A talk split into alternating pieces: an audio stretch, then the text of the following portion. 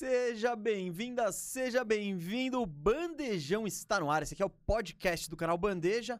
É a primeira edição de 2022, é o terceiro ano de Bandejão. Entramos agora no terceiro ano de Bandejão, que é o podcast do canal Bandeja. Eu já falei, como você, se você já conhece a gente, você sabe que toda quinta-feira eu, Gustavo Mesa, tô trocando ideia de basquete aí com você.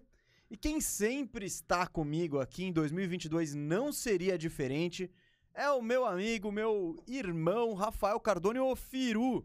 Fala, Firu, beleza? Feliz ano novo. Feliz ano novo, mesa. Feliz ano novo, galera. Feliz demais de estar aqui em pleno 2022 com o nosso bandejão, que não completou dois anos, né? Não, é o terceiro é calendário. é o terceiro ano É calendário. o terceiro ano que estamos no ar. A Isso. gente estava no ar em 2020, Não estamos no ar em nenhuma 21 mentira, mas só que 22. pode causar confusão. Os caras, nossa, mas eles já estão. Não. Não, O programa ainda não completou dois anos. Dois anos, não... Não. Ah, verdade, não, não. verdade, A gente começou em junho, acho, de 2020. Uhum. Em junho a gente completa dois anos, daí sim a gente vai pro nosso terceiro ano de programa. Mas é o terceiro ano de calendário, 2022 começando. Espero que tá rolando um surto de Covid, Ah, tá. tá. difícil, mas espero que é um ano que seja melhor pra todo mundo. Um ano mais, mais saudável, mais seguro, mais ao ar livre, com menos máscaras, mas ainda não chegou essa hora. Isso. Ainda não é hora disso, é hora de ter cuidado. O Covid tá aí, o influenza tá aí, tem um monte de coisa. A mãe do João tá com Covid, tá, tá saindo do Covid, ainda bem. Tá bem, né? Tá bem, tá Que bem, bom. então. Beijo pra você, Té. É isso. Beijo, mas tem que ter cuidado ainda. Tem que ter cuidado, mas temos a esperança aí de que 2022 será um ano ainda melhor, ainda melhor e tirando essa parte aí de Covid, de tudo aí, 2021 foi legal. Cara, só, só de estar largando 2022 já com três doses de vacina no corpo, Ah, é. porque aquilo lá foi só em julho, acho que de Agosto a gente só tomou. agosto, cara. Então, já vamos partir de um patamar melhor aqui com um pouco menos de medo, mas não é por ter menos medo que é pra relaxar, porque tá Tá aí. Tá, Aí. tá aí, tá com todo mundo tá pegando, então cuidado, cuidado. Cuidado. E em termos de basquete, principalmente, espero que um ano melhor, né? Porque tivemos aí umas duas temporadas complicadas de NBA. Ah, cara, mas o ano passado foi maneiro, vai.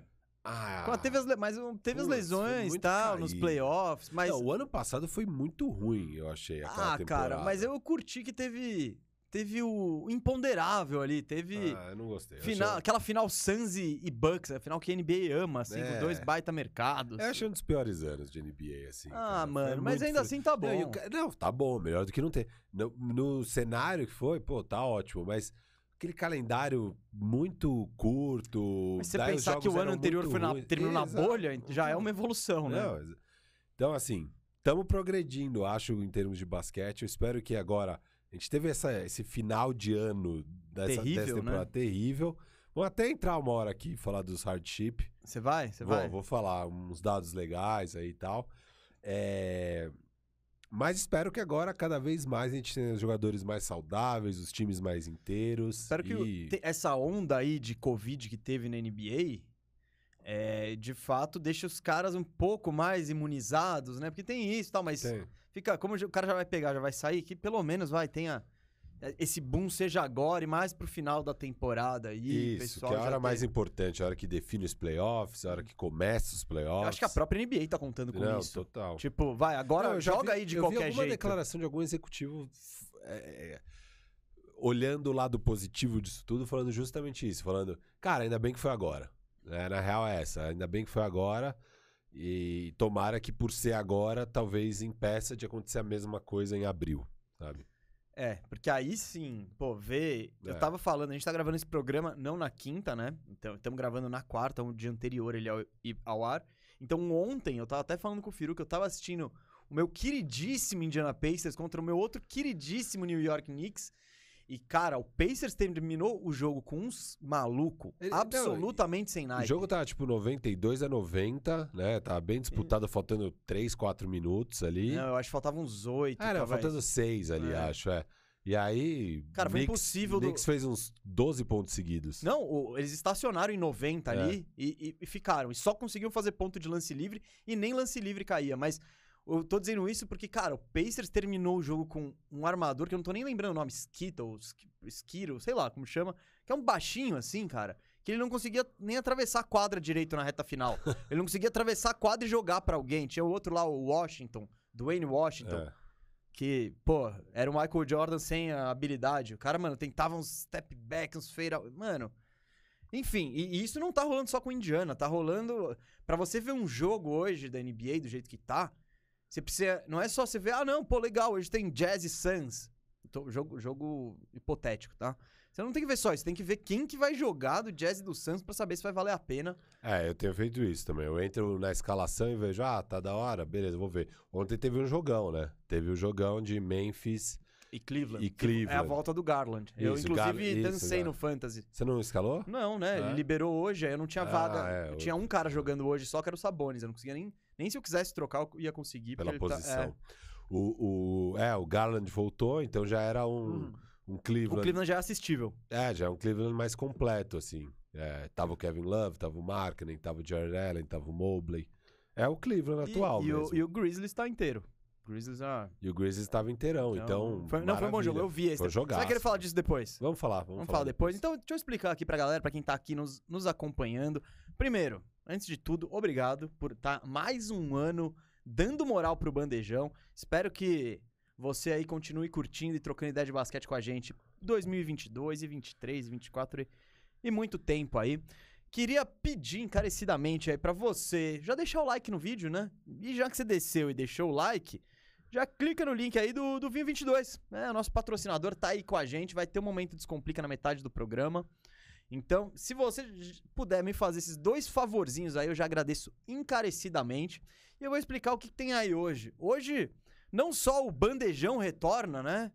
Como também vamos falar de retornos, dos retornos de Kyrie Irving, que voltou ontem. Mas como a gente tá gravando na quarta e o jogo é só à noite, então a gente não sabe como foi essa volta de Kyrie Irving, que ele vai reforçar o, o Brooklyn Nets contra o Indiana Pacers em Indiana, então o jogo é fora de casa, por isso ele pode jogar.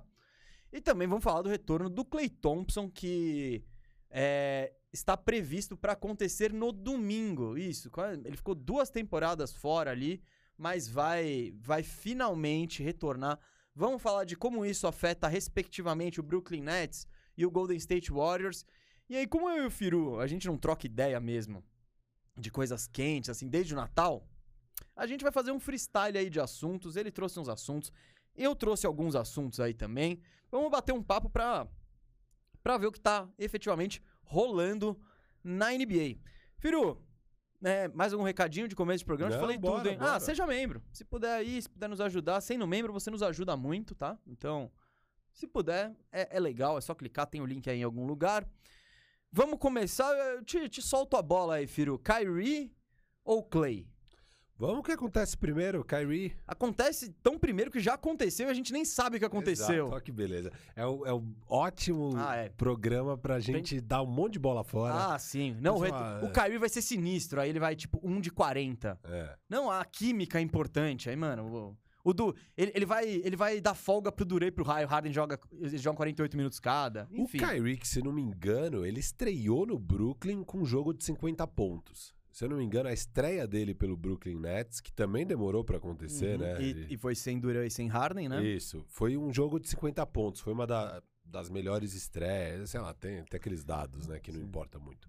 Mas foi uma estreia de 50 pontos. Vamos ver se essa reestreia do Kyrie Filho, vamos, vai ser em grande estilo vamos assim. começar pelo Porque começo. o Brooklyn tá Vamos- precisando. Não, não, não. Vamos, vamos, vamos começar pelo começo, que é.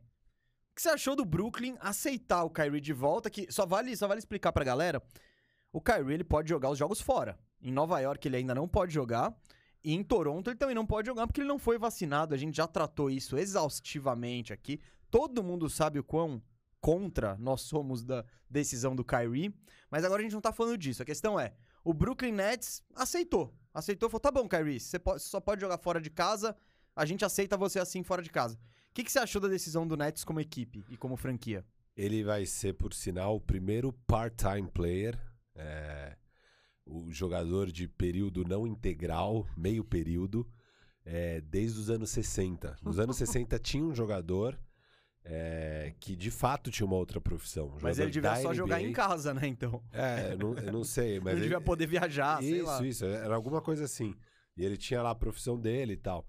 Ele era o quê? Ele. Putz, eu esqueci. Eu ouvi num podcast esses dias. Esqueci o que esse cara fazia. Enfim, 50, aí, an- 50 anos depois, 60 anos depois, tamo aí com o Kyrie Irving, part-time player. É, cara, assim, eu já até falei isso, eu, eu, eu acho que o ideal pro time, eu gostei lá atrás, da, vamos falar assim, eu gostei lá atrás da decisão do Brooklyn Nets de falar, não, não vai... Por não- meio período não rola. Meio período não rola, não vai ter essa palhaçada, a gente precisa do time, é, a gente precisa. não- não- não- isso aí seria prejudicial ao time por melhor jogador que você seja. É, eu gostei muito da decisão lá atrás, achei uma decisão de pulso firme e tal. Óbvio que ver isso é um pouco decepcionante, mas eu entendo o lado do time, sabe? Eu não vou criticar o Brooklyn Nets por ver que tá precisando, ver que tá foda. Cara, você tá colocando os caras lá no hardship de 10 dias. Você tem o Kyrie que está pagando 40 milhões. Tá, beleza, vai, vamos usar você fora de casa. Tipo, eu não, não- eu não eu não condeno eles moralmente, nada disso. Tipo, cara, é, é um time de basquete, você tem que encarar as coisas um pouco de uma forma prática.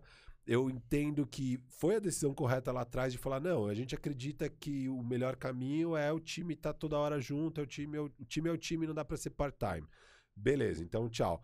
E eu entendo que nesse momento onde a liga tá absolutamente maluca, você fala, porra, se é pra pegar um cara 10 dias, eu prefiro que o Kyrie jogue os jogos fora de casa. Então, acho totalmente ok a decisão do Brooklyn de trazer o Kyrie de volta. Assim, eu não, não condeno eles por Cara, verem isso de uma forma tão prática num momento tão especial da liga, sabe? Não é tempos normais. Já ficou claro pra eles que em tempos normais eles não fariam dessa forma. ah, mas em- Mas vamos lá, tempos eu- especiais é, necessitam de medidas especiais e isso é uma medida especial. Mas, mas é uma medida Kyrie. especial que não vai ter volta. Eu, eu duvido que eles vão falar, legal, Kyrie, usamos você, agora você fica no banco. Eu acho que é, aceitamos, beleza, agora vai ser assim até o fim e vambora.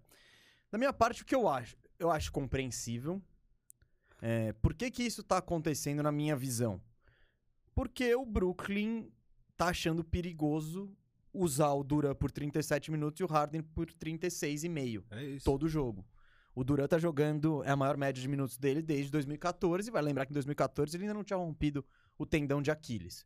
Então, eu compreendo essa decisão do ponto de vista.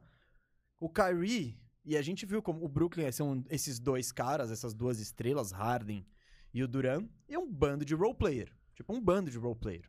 Uns de qualidade boa, outros de qualidade duvidosa, mas ninguém capaz de criar o próprio arremesso, de. ah, talvez o Cam Thomas, vai, mas ainda é um novato É. totalmente regular, enfim, não tem. Então, esse time depende muito de Harden e Duran. O Kyrie, ele entra e ele automaticamente tira um pouco desse peso, desse fardo na- nas costas dos dois. Então, eu acho compreensível, mas eu acho decepcionante também. Porque quando essa decisão é tomada lá atrás, fica muito claro que é o braço de ferro. É, o Kyrie, ele fala, eu não quero tomar vacina, não acredito nisso, eu fiz meu estudo e todas essas baboseiras da galera anti-vax aí. Então, ele, ele joga a mão dele. O, o Nets, ele fala, você não vai tomar vacina? Então, ó, pra jogar meio período, não quero. Então, ele truca. Então, tá, os dois botaram as fichas e estão todo mundo vendo o que, que vai dar. Quem ganhou foi o Kyrie. É, o Kyrie, ele falou, tá bom, então eu não jogo, eu fico aí de boa, tanto faz, aí quando vocês quiserem vocês me chamam.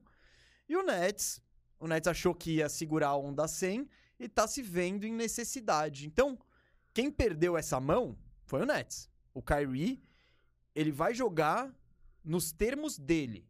E eu acho isso decepcionante que ele tá é um são os termos do Kyrie que todo mundo sabe o quanto eu eu desprezo aí essa visão de mundo dele relacionado à questão da vacina e de, de- do Covid e de tudo mais. Então, por esse lado, eu fico decepcionado com o Nets, sim. Mas é uma decisão de negócio, que você falou. Negócio, beleza.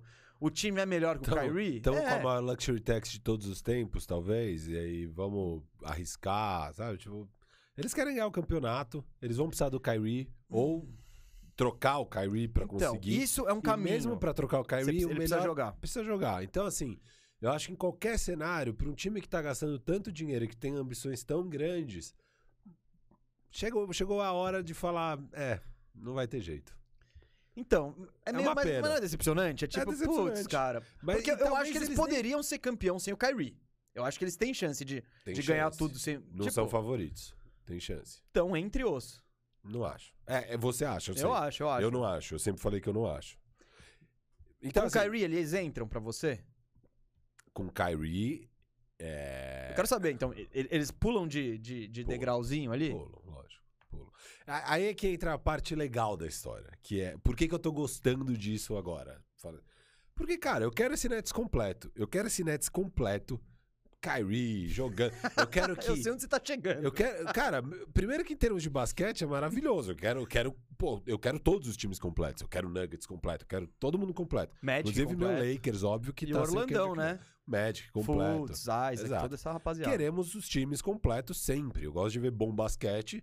Quanto mais completo e quanto mais as estrelas reais do jogo tiverem em quadra, mais feliz eu vou ficar como um, como um amante do jogo. Então, já parto desse prin- princípio. E depois, assim, cara, esse é um time que estamos ouvindo falar já há dois anos e eu quero ver eles. Porque ano passado eu vi sete jogos desses desgraçados juntos só. Sete jogos. E nos playoffs não rolou também. E era esperado até. É, foi uma pena, mas era esperado. E agora, vocês têm ainda meia temporada pra. Vamos lá, gente, vamos. Vamos precisar montar uma química aí. Eu sei que vocês têm muito talento, mas não é assim que se jo- não é assim basquete, sabe? Então tem tempo aí pra eles eh, criarem a química, pra jogarem mais jogos juntos, sei lá Tem, o quê. tem tempo Tem mais ou 20 menos. jogos. É, Tem é. uns 20 jogos fora Em de casa não vai rolar. é, e tem os dos contra o Knicks, enfim, eles têm uns 18 jogos aí pra jogar, que já é quase o triplo da temporada passada. Eles têm aí o triplo de jogos quase pra jogar em relação à temporada passada. Espero que crie alguma coisa e eu quero ver esse time completo nos playoffs. É, e quero que eles percam. assim. Então, assim. Eu é, sabia. porque, quando não, quando é eu falei que eu sabia onde você tava Óbvio, óbvio. chegando. Não, porque vai ser muito chato. Ah, eles perderam. Ah, mas tava sem Kyrie. Ah, mas era... Não, eu quero esse time completíssimo e perdendo e fracassando. Vai ser a melhor coisa, assim. Porque, e assim, não é nada contra ninguém e tal. Não. Não, não, não é. Eu só realmente não acredito no processo desses caras. Eu não gosto desse tipo de coisa, sabe? Eu não gosto. é, Ninguém gosta do que o Harden fez em Houston. Ninguém gosta. É, E ninguém gosta de como eles têm levado as coisas, sabe? Eles levam as coisas sem aquele compromisso. O Kyrie é a, fa- é a absoluta falta de compromisso é, para uma superestrela de, de NBA. Eu não acredito nisso. Eu acho que você tem que ser compromissado. Eu acho que você tem que se Não, eu, dedicar. eu acho que a Eu construção do time. Tipo, que nem você falou isso, cara, você desenhou a situação LeBron no Miami Heat. Sim, sim. Só que Mas lá com todo, mundo- todo compromisso. mundo torcia contra também. Não, não, eu torcia Exato, total então- contra. Não então, tô, assim, não tô- não- é novidade. O super time Exato. o. Ter o... Todo, é muito mais fácil você gostar do Memphis e do Golden State É, do próprio Warriors Bucks. e do próprio OKC lá atrás, do próprio Bucks, do que desses times que são formados dessas fo- dessa forma. Isso é natural. Isso aí serve pro LeBron, serve pra qualquer um. É, e serve pra esse Brooklyn Nets. Então, de fato, já de cara se cria uma antipatia por, porra, você juntou três super ultra estrelas, sabe? Beleza. É, acho que é a primeira vez que a gente vê nesse nível. Hum, Nesse nível, não, acho que é a cara. primeira. Ah, mano, não. Você pega o o próprio Miami Heat do LeBron. Ah, não. O Bosch era muito O menos Bo- que o Kyrie Não é. Ah, cara, a gente fez o top não sei o que Ah, da o NBA. Bosch era o top 20? Era. É, tá. Então, é isso. É, nível, Inclusive, bom, não vou dizer Não, que é mais. cara, com- não. não, não, para, para. O- E, e, o, e Harden e Duran é equivalente a LeBron e, E o Wade. Não, isso sim, claro. Não, e eu acho o Chris Bosh equivalente a. Tipo, e pra um time de super estrelas, é muito prefere melhor ter o você ter. Ah, é óbvio. lógico. É óbvio. Ah, não, mas daí eu prefiro ter até dois role players. Não, troca o tá? Kyrie pelo. Sim, é- Não, a gente já falou mil vezes, mas ok. É, cara, mas o ponto é, é, se eu quero ver esse time perdendo, eu quero ver eles perdendo completo. Porque daí não tem desculpa, sabe? E eu Não sou o é- contrário. Se eu quisesse ver eles ganhando, eu queria ver eles ganhando sem o Kyrie. É, Agora, também. é, então, agora eu não, É, porque eu seria não quero mais. Não interessante, quero. seria interessante. Pô, Lógico, eles falam, valeu, cara, fica aí. Não, imagina o Duran, se ganha aquela série do Bucks com o Harden capenga sem o Irving. Pô, seria fantástico. Sim, sim. Ele não, não. ele eu, eu, eu gostaria que ganhasse É, pra jogar na cara do Kyrie falando, tipo, não pra- precisa de você. não preciso de você e Não. você, você. Tá vendo essa postura que você teve antivazando, não sei o quê? Então, Ó, olha, mais, ó, mais do que torcer contra o Nets, eu torço pra eles trocarem o Kyrie por peças que façam Sim. sentido e complementem esse Mas time. não é fácil. O Kyrie, É, não é fácil. ele, ele pode ser um ninguém- contrato. Não, não, não, mas não é nem isso, ó. Ele pode. Ele tem uma player option pro ano que vem. É o último ano de contrato, ele Pode tem uma um player rental, option. né? Então, você nem sabe Eu acho que, O não- Kyrie- acho o Kyrie o tem valor toda- de mercado do Kyrie é baixíssimo Mas, hoje. o que eu, mas eu acho que, agora sendo sincero, você não precisa trocar o Kyrie. É o que a gente falou outros dias. Você não precisa trocar o Kyrie por um dólar, um dólar por um dólar. Se você trocar o Kyrie por 50 centavos, mais duas, duas moedinhas de 25 que encaixem bem, eu acho que isso vai. Pro time pode ser até melhor, assim. Só que, óbvio, é a liga de superestrelas e tal. Agora o Kyrie voltou ontem, não vimos como foi. Vamos, ver pra frente, mas, cara, eu, é que eu acho. Cara, eu acho muito bizarro você. Entendo. Mas eu acho muito zoado você ter que se, se, se colocar. Se, eh, se colocar nesse papel como franquia por causa de um cara. Tipo, olha, olha que absurdo É, a franquia aceitando um jogador que só pode jogar fora de casa Ah, porque não tomou vacina. E eu, eu lembrei, o cara, o cara que era part-time nos anos 60, ele era um acadêmico, ele estudava e Hum. tal, ele fazia, escrevia tese, acho que alguma coisa assim. Ou, ou era professor de universidade também, tava sempre... E, e é isso, né? O, o part-time dele, então, era dedicado aos livros, aos estudos. E É igual o Kyrie também. Ele se dedica ao estudo dele. Aos estudos dele no, Cara, eu no juro- Twitter. Eu lá, juro que eu bom. queria passar um dia. Kyrie, me mostra aí seus estudos, vai. Vamos, vamos. Como você chegou nessa conclusão de que vacina é zoado? Já que o mundo inteiro tá pesquisando isso, os- A comunidade científica. é, a comunidade científica inteira, os, os- os maiores laboratórios farmacêuticos, tá todo mundo nisso, e eles chegaram numa conclusão. O seu estudo, Kyrie, chegou na conclusão oposta. Eu queria saber por quê. Os métodos acadêmicos É, aí pra você chegar metodologia, nessa- né? Isso, eu, quero, eu quero ver o capítulo metodologia do estudo dele. Muito bom. Ah, cara, então eu acho isso é, é, é chato. É muito. de- é- é- sei lá, eu não consigo torcer pra isso. Cê- Não. já tinha um time Não, de não. superestrelas. E, e é o que eu falo do Brooklyn desde sempre, assim, eu, eu, não acredito no processo desse time, eu não acredito, Hum. não acreditava no passado com ele jogando só sete jogos juntos, eu não falava, eu não achava, por mais talento que tenha, eu não acho que um time que joga sete jogos juntos vai chegar nos playoffs e vai dar certo, não acho, É, independente disso ou daquilo, cara, mais óbvio, esse é um caso bem específico que pode me provar errado mesmo, porque é muito talento. Eu não tenho, então eu não digo que não, não tem chance nenhuma, eles jamais vão ser campeões. Não, óbvio que eles podem ser campeões.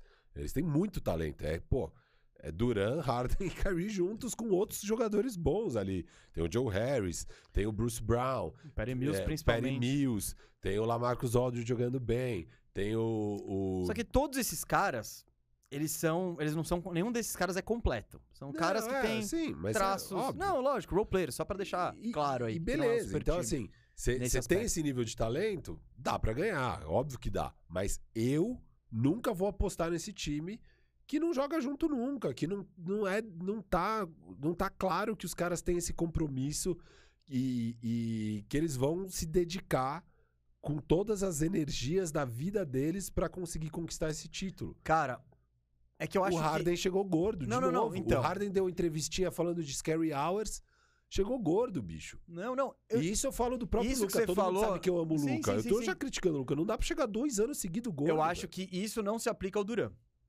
Não, óbvio que não. Mas ao Harden, Não, não, beleza. o Ao Duran- Kyrie. O Duran, eu tô com pena do Duran. Não, Que comprou o projeto comprou do projeto Kyrie. do Kyrie, né? Cara, comprou o projeto do Kyrie. Não, eu imagino o Duran falando, mano.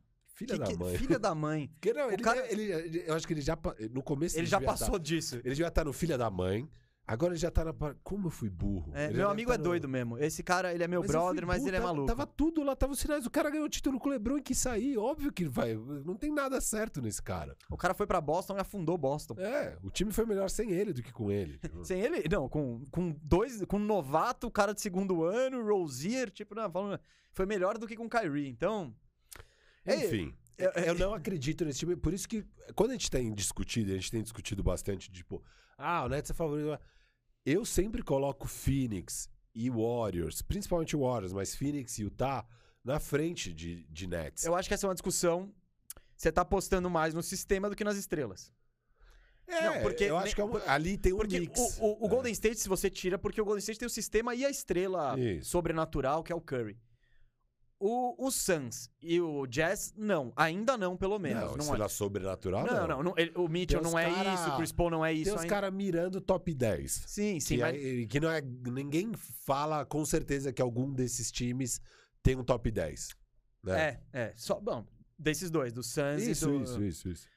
Então, é, o é uma aposta. A NBA a gente já viu quanto es- estrelas conseguem carregar e eu acho que a o histórico até mostra que estrelas, na maior parte das vezes, ganham dos sistemas. Tipo, é, Sim. é uma liga de estrelas, a bola é concentrada neles, a reta final do jogo são eles que decidem. Mas eu acho que é estrelas com compromisso. Não, sabe? lógico, se tem... Esse, esse processo, eu não acredito no processo é, do Nets. E tem outras coisas, tem as questões de esquema e tal. Eu não acredito também na falta de tamanho deles, eu não acredito na falta de rebote deles, eu não acredito em várias coisas deles. Não, lógico, É, lógico. então- É um time. sempre que o time é montado com super estrelas assim, você pega junta três super estrelas.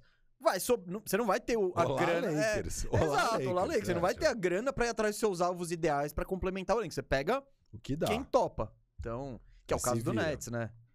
Então, assim, eu não acredito tanto ne- nesse processo. Então, por isso eu nunca coloquei eles como favoritos e por isso eu quero ver Eles justamente o processo, o, o, o, o resultado final desse processo de verdade, que é os três em quadra mesmo. E quero ver esse time perdendo de verdade, porque eu quero. Porque é o que eu acredito em termos de basquete. Mas se eles ganharem, não vou ficar chateado. Legal. Pô.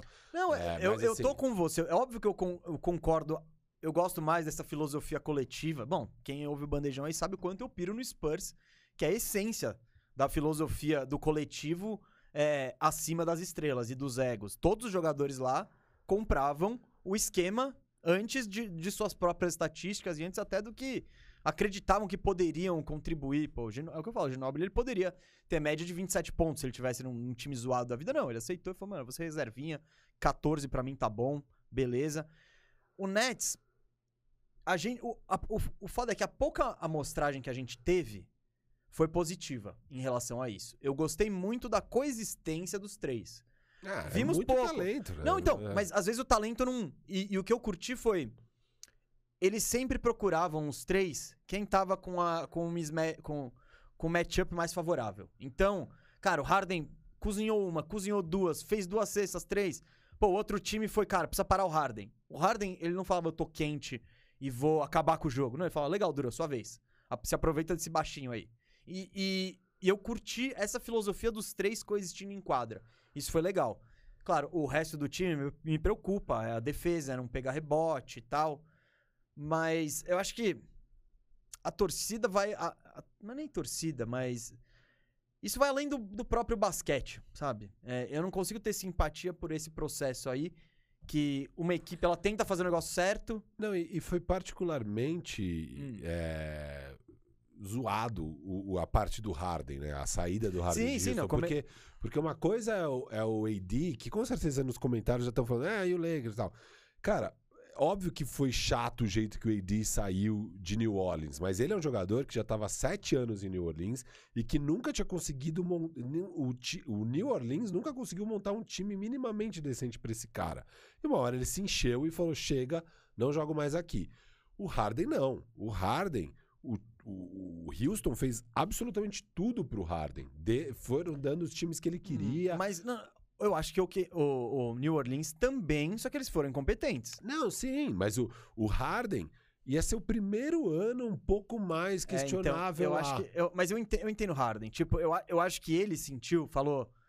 Cara, fizemos tudo aqui, tentamos de todo esquema, mudamos o elenco, a gente teve. Mandamos nosso pivô em, e, e não rolou mesmo assim. mas Deu, tá ligado? Só que, claro, quando você. No dia, quando o seu, seu time tá se apresentando e você tá simultaneamente num strip club postando na internet, tipo, é feio. É feio fazer isso. O Anthony Davis, com certeza, ele fez coisas bem parecidas. Ele só não. Só não, tipo. Ele teve, deve ter tido as mesmas brigas lá no front office, as mesmas coisas. Ele só não publicamente, não levou isso ao público. Não sei se porque Não, o Pelicasso. O que eu digo é, o, o- Não, foi talvez feio. o Harden tivesse que ter ele um foi mínimo- extremo. É, ele podia também ter tido um. Ali existia a indicação de que o jogador poderia ter um pouco de gratidão à franquia. No caso do AD, eu acho que tá mais do que justificado o jogador não ter gratidão e querer dar, Não, o, e eu dar o entendo pé dali o É que eu acho que a antes, franquia sabe? também tava mais preparada pra trocar. O, o- o Pelicans queria mais trocar o Anthony Davis do que o Houston queria trocar o Harden. É, o do Harden Então, veio como uma bomba. né? o Houston foi até o último instante tentando convencer. Não, a gente traz ele pro training camp. Não, ele, ele jogando vai ser. E, tipo, Ele apareceu que nem a vovózona ali, com aquele. com a calça pra dentro da. da... O que eu mais gosto, mas essa eu gosto. É, depois de um jogo horroroso, ele fala, cara, isso aqui é louco, cara. Eu fiz já de tudo. Não tem mais o que fazer aqui. Não tem, não tem como salvar. Então- ele gordão lá, meio rindo. Então, meio é, é, o- tipo, arrastou muito. Foi, mas começou de forma feia. É que o Harden. que, que nem o Houston, ele, ele falou, ele trucou, o Harden falou, mano, 6, 9 e 12. Se você quer brincar disso, tudo bem. Não, Eu não tenho medo que- de- de e- me queimar. E aí o Harden forçou o caminho pra ir pro que já era um super time, né? Porque o, o. Nets já era um super time com Kyrie e Duran, é, e Jared Allen, e sei lá, e- enfim, tinha Caris o Caris LeVert, LeVert, blá, blá, blá, Dinwiddie, blá, blá. machucado, mas tudo É, bem. exato. Então, já era um super time, já era um dos favoritos da NBA. E aí, pô, vai o Harden pra lá, você fica. Porque, assim, óbvio, o AD foi pro Lakers, mas o Lakers até então era um time que ficou de Ah, fora dos playoffs. Alto lá, campeão. Alto lá. Com o Lebron machucado, né? Vamos. Não, sim, mas era um time de fora dos playoffs. Mas você junta Anthony Davis e Lebron. óbvio, pa- tá claro, Você claro. tem o seu claro. super time, Não, tá? é óbvio, óbvio, óbvio, óbvio. Mas é diferente de ter. Não, se você já juntar. se- É, ele se já chegou com já o, LeBron com. com o Westbrook. Super estrela.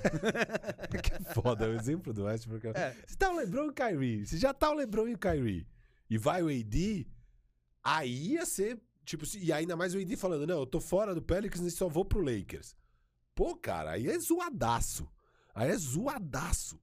Mas ele só falou, tipo, cara, eu tô fora do Pelicans e eu não vou pra Boston. Foi isso que ele falou. E no Lakers tava o LeBron, com um monte de moleque. Não, tal, ele queria ir tipo, pro Lakers. Ah, vamos, não, lá, vamos lá, vamos lá. Sim, é, eles sabiam que os times que dariam tudo era Boston e Lakers. E ele só falou, mano, pra Boston eu não vou. Nem. Se vira aí. Não, é que, é que eu acho que a, a diferença dessas duas situações é que o, o Pelicasso, ele se. Ele fez por onde? Não, não, não, não, não fez por onde. O Pelicasso se deparou com a realidade e olhou ela nos olhos, tipo, o cara quer ir embora e ele vai mesmo. O Houston, ele viu a realidade, olhou nos olhos e falou: "Ah, bicho, eu dou um jeito nisso". E aí o Harden, o Harden, ele não teve medo de passar ridículo e de se queimar. Ele foi pro strip club no primeiro dia, demorou pra se apresentar. Quando se apresentou, se apresentou que nem a vovozona. Aí jogava com aquela vontade. Meu Deus, a- até que ficou absolutamente coletivo, ele falava besteira, aí ficou absolutamente insustentável e ele foi trocado. Eu acho que essa é a diferença dessas duas situações. Mas, óbvio, você você pega o resumo do que aconteceu, é, foi muito mais feio que o Harden fez do que o Anthony Davis. O Anthony Davis, ele seguiu o protocolo, Era o sou uma protocolo estrela, até quero então, sair, é. é. Ele seguiu o protocolo que existia até então e o Harden meio que estabeleceu um novo protocolo que agora o, O Ben Simmons Simmons, é. Ele tá pe- meio seguindo o E protocolo o do Kyrie. Irving também tem o protocolo dele. Aí é um novo protocolo do Irving. Cara, que doideira, Mas é velho. isso, cara. É, Enfim, eu, eu de verdade, eu mesmo com o Kyrie voltando, é, aí você falou de favoritismo, eu ainda não coloco eles como favoritos. Em termos de talento, deveria ser.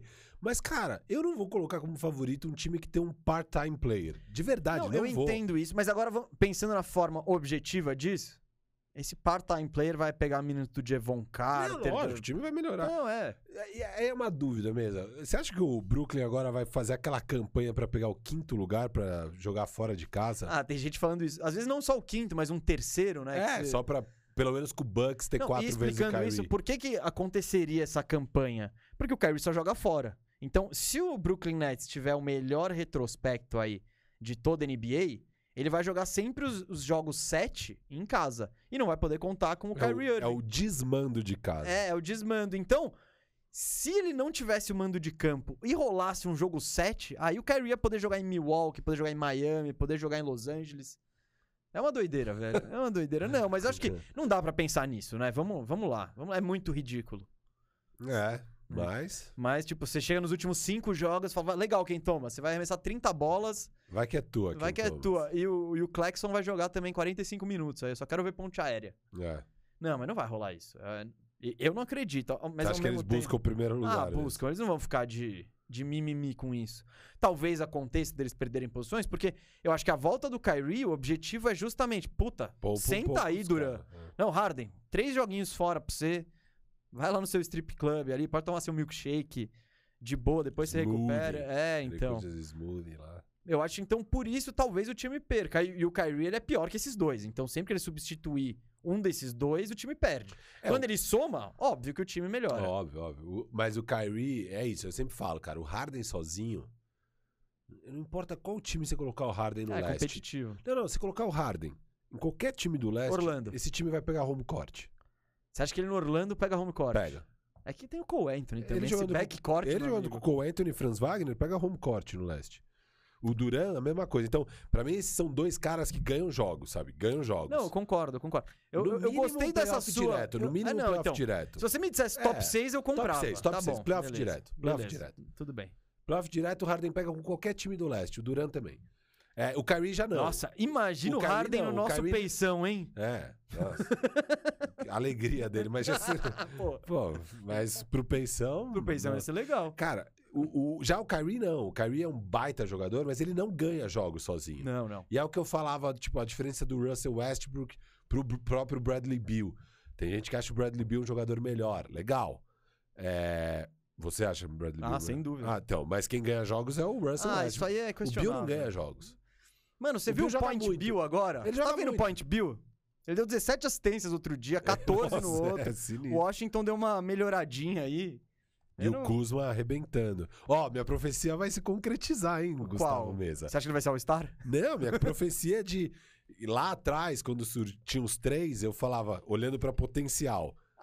Ingram, Ball e Kuzma? É. Ah, pá. Ball é o melhor, Kuzma depois, Ingram pior dos três. Ingram, Ball e Kuzma, eu tô bem. Você ainda acha que o tranquilo. Ingram é melhor Eu que o acho. Ball? Eu acho. Você ainda não. Você ainda não saiu desse barco? Cara, o. Não, o Lonzo é bem melhor Mano, que o o. Lonzo é o quarto melhor jogador do time dele. Óbvio, eu sei. Tá bom, tipo, ele é um, ele é um excelente Se o Ingram chegar lá, ele é o quinto. Para com isso. Pô, você acha que não? Não, eu acho que não. Quem eu é acho que melhor? o Ingram tem esse potencial de estrela. Muito, o o Ingram tem esse potencial de pode ser, não pode ser. É que, claro, você ser a estrela desse pelicaço. Ontem o Ingram teve uma atuação terrível. Eu não tô. Mas o Ball, ele. Ele não, não é um All-Star, não é uma estrela, ele é um role player. Um role player excelente, tá ligado? Hum. Armador, defensivo, mas Ah, é que. Eu não acho que ele é um role player, cara. Você acha o Gobert um role player? Ah, não, tá, tá. Nesse sentido sim, mas aí a gente vai chamar o Drew Holiday de role player daqui a pouco. Ah, mas é que o Drew Holiday traz tanta coisa pra quadra que eu, eu acho ele uma que, estrela. Então, mas é isso, eu acho que o Lonzo traz muita coisa pra quadra. Mas não Ele- no ele nível tá- estrela ainda. Ainda não, concordo, ainda não. Mas eu acho que mais quatro anos de liga Não, ele pode vai ser, ser uma pode estrela. ser. É que você não viu o Ingram daqui a quatro anos. Então, eu acho que ele vai ser a mesma coisa. Ele vai ser cara de... Não, eu só espero, só espero ver ele numa situação razoável. É, não, eu concordo, isso eu razoável. concordo, isso concordo. Porque jogar no Lakers ali, naquele Lakers que o LeBron tava olhando pra vocês, tipo, esses Mas, mano, moleque. eu esperava, no mínimo, ele nesse Pelicans sem Zion e com... Mas- No mínimo, sei lá, aumenta o seu número de pontos. Chama, faz 27 pontos. Não, mas, mas é que ele, Ele não tá nem nesses- jogando muito, tá É. ligado? Ele teve protocolo. Tá, tá, tá esquisito. E, mano, esse pelicaço, É, depri... É deprimente, é deprimente, não é? não, eu, não, eu não vou culpar 100% Que o Ingram, tipo, poxa, Ingram, under, mesa. poxa, Ingram, você não carrega esse pelicaço pros playoffs sozinho? Ah, eu não, não acredito em você. Que sacanagem, eu quero ver ele numa situação decente pra ir dar o. Porque tudo que você fala, eu vejo. Tipo, pô, eu vejo ele dando uns arremessos nada a ver, eu vejo ele meio ball hog, meio segurando demais a bola. Só que eu não sei se isso é situação, se ele é esse jogador. Eu quero ver mais dele. Você é técnico. Se é o, é, se é o treinador. Ele, ele passou por Luke Walton. Puta. Coitado. Então, coitado desse cara. Stan Van Gundy. É. Pô, meu. Agora tá com o novato. É. Então, coitado Sim, dele. Esse sim, cara sim. tá no purgatório da É, NBA. Sim. Tipo. Eu- isso, isso, por mais que eu não goste de jogador, eu dou o braço a torcer, porque. E o Kuzma, por outro lado, tá numa situação maravilhosa pra ele. É, Não, é. vai. Não, pô, Sim. ele tem protagonismo. Ele não é lá o escanteio lá do Lebron. Fica aí no cantinho quando É, eu quiser. óbvio, óbvio. Já tá pegando os rebotinhos ali e tal. Então ele tá com mais volume ali. Meteu um game winner que daí não virou game winner. Foi, foi da hora essa, hein? Nossa, foi animal. Foi contra quem mesmo? Ele meteu. Tava vendo esse jogo. Cara, teve tanto, eu vi tanto game Foi winner muito, foi essa muito, foi semana. Acho que foi na segunda-feira esse Foi jogo. no domingo, No acho. cara. domingo. Ele met... Foi muito bom esse dia de basquete. Ele meteu o game winner. Só que aí, quem que fez a sexta em seguida? Não, o, Washington venceu as últimas três. Aqui, ó. Não, foi game winner mesmo. Foi, foi em cima do Hornets. É. Não, mas teve um jogo que ele meteu o game winner E a outra pessoa falou. Ah, foi o. Foi o. Foi o DeMar DeRozan. Ah, é verdade. Foi essa. é foi verdade, essa. verdade, Foi, verdade. foi o segundo do DeMar, inclusive, né? Nossa, que foi incrível, hein? Incrível. Não, ele tá. eu- Vamos entrar em Chicago Bulls aqui rapidinho, então? Você quer? É, sei lá. Você quer falar o quê de Chicago Bulls? A gente fez um bandeja bet sobre Chicago Bulls É, aí. já falamos bastante, né? Não, só Mas dizer o Demar- que... É, ele fez... Cara, ele meteu dois game winners, tipo Buzzer buzzer, beater. beater, em jogo Estando atrás seguido. do placar, que É, isso é é. importante. É, não é, não é o jogo empatado É, e que se eu daí- errar, beleza, vai pra É, prorrogação. Exato, exato, exato.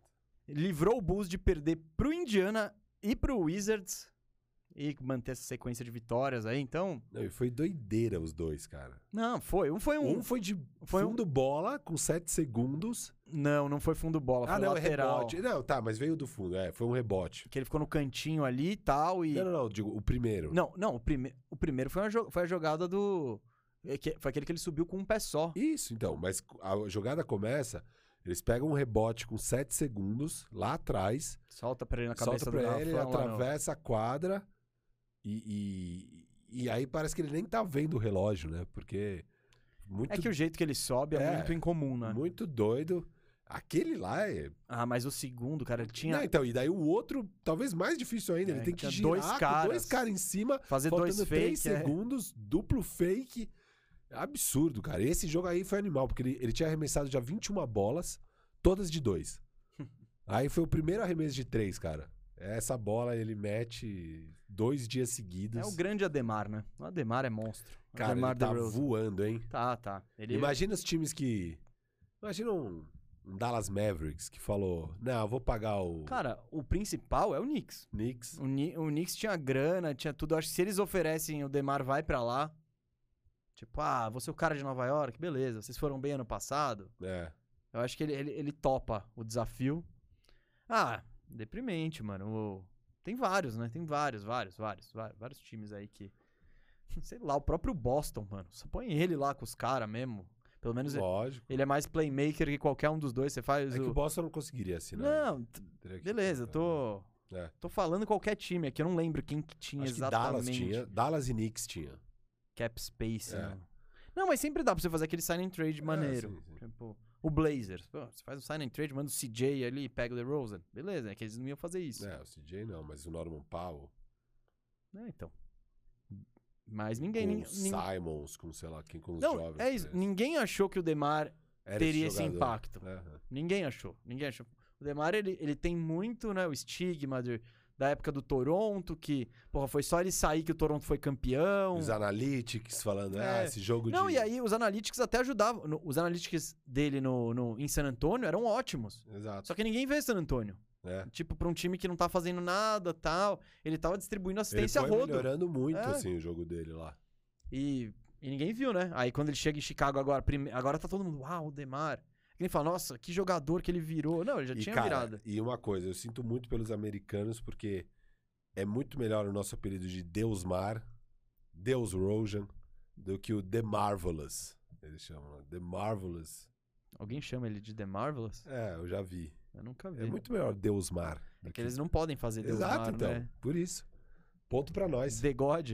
The- É, então, não, não dá. dá. não dá. Ponto pra nós. Pronto, você quer falar mais alguma coisa de Chicago Bulls? Aí eu acho que deu pra... Não, beleza, beleza. Deu pra- beleza. E Brooklyn? Você põe quer- fé no Chicagão?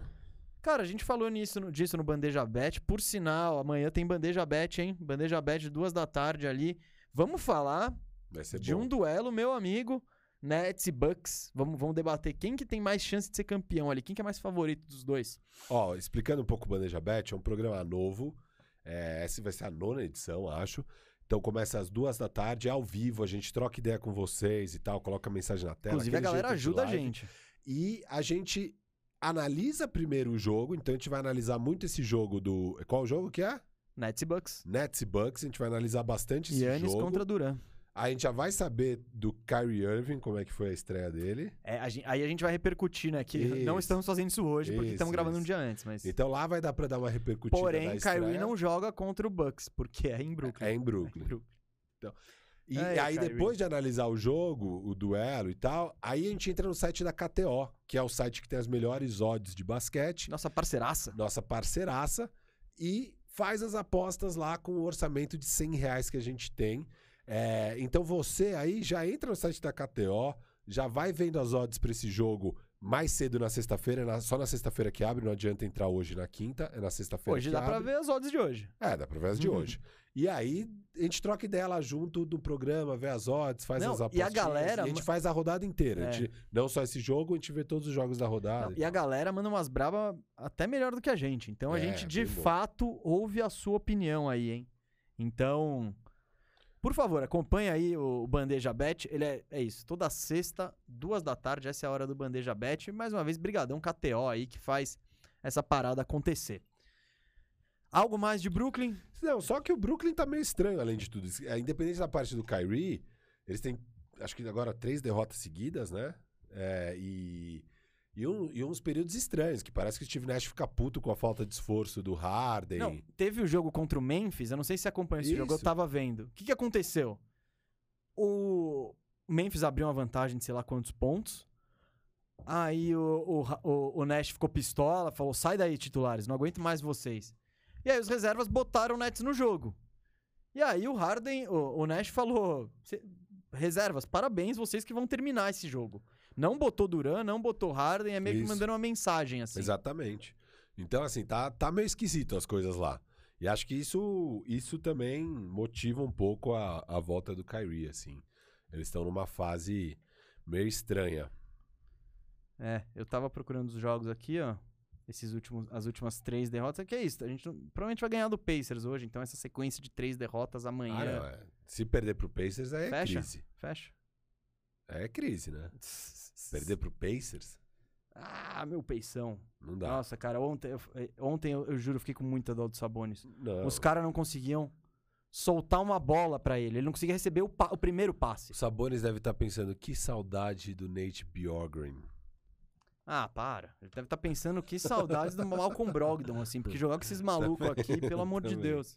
Também. Bom, você quer. Quer mandar, vamos mandar um Descomplica? Vamos, vamos. Então- Vamos descomplicar a vida. Em- ó, gente, hora do Momento Descomplica, oferecido aqui pelo Vinho 22. O Momento Descomplica o que, que é?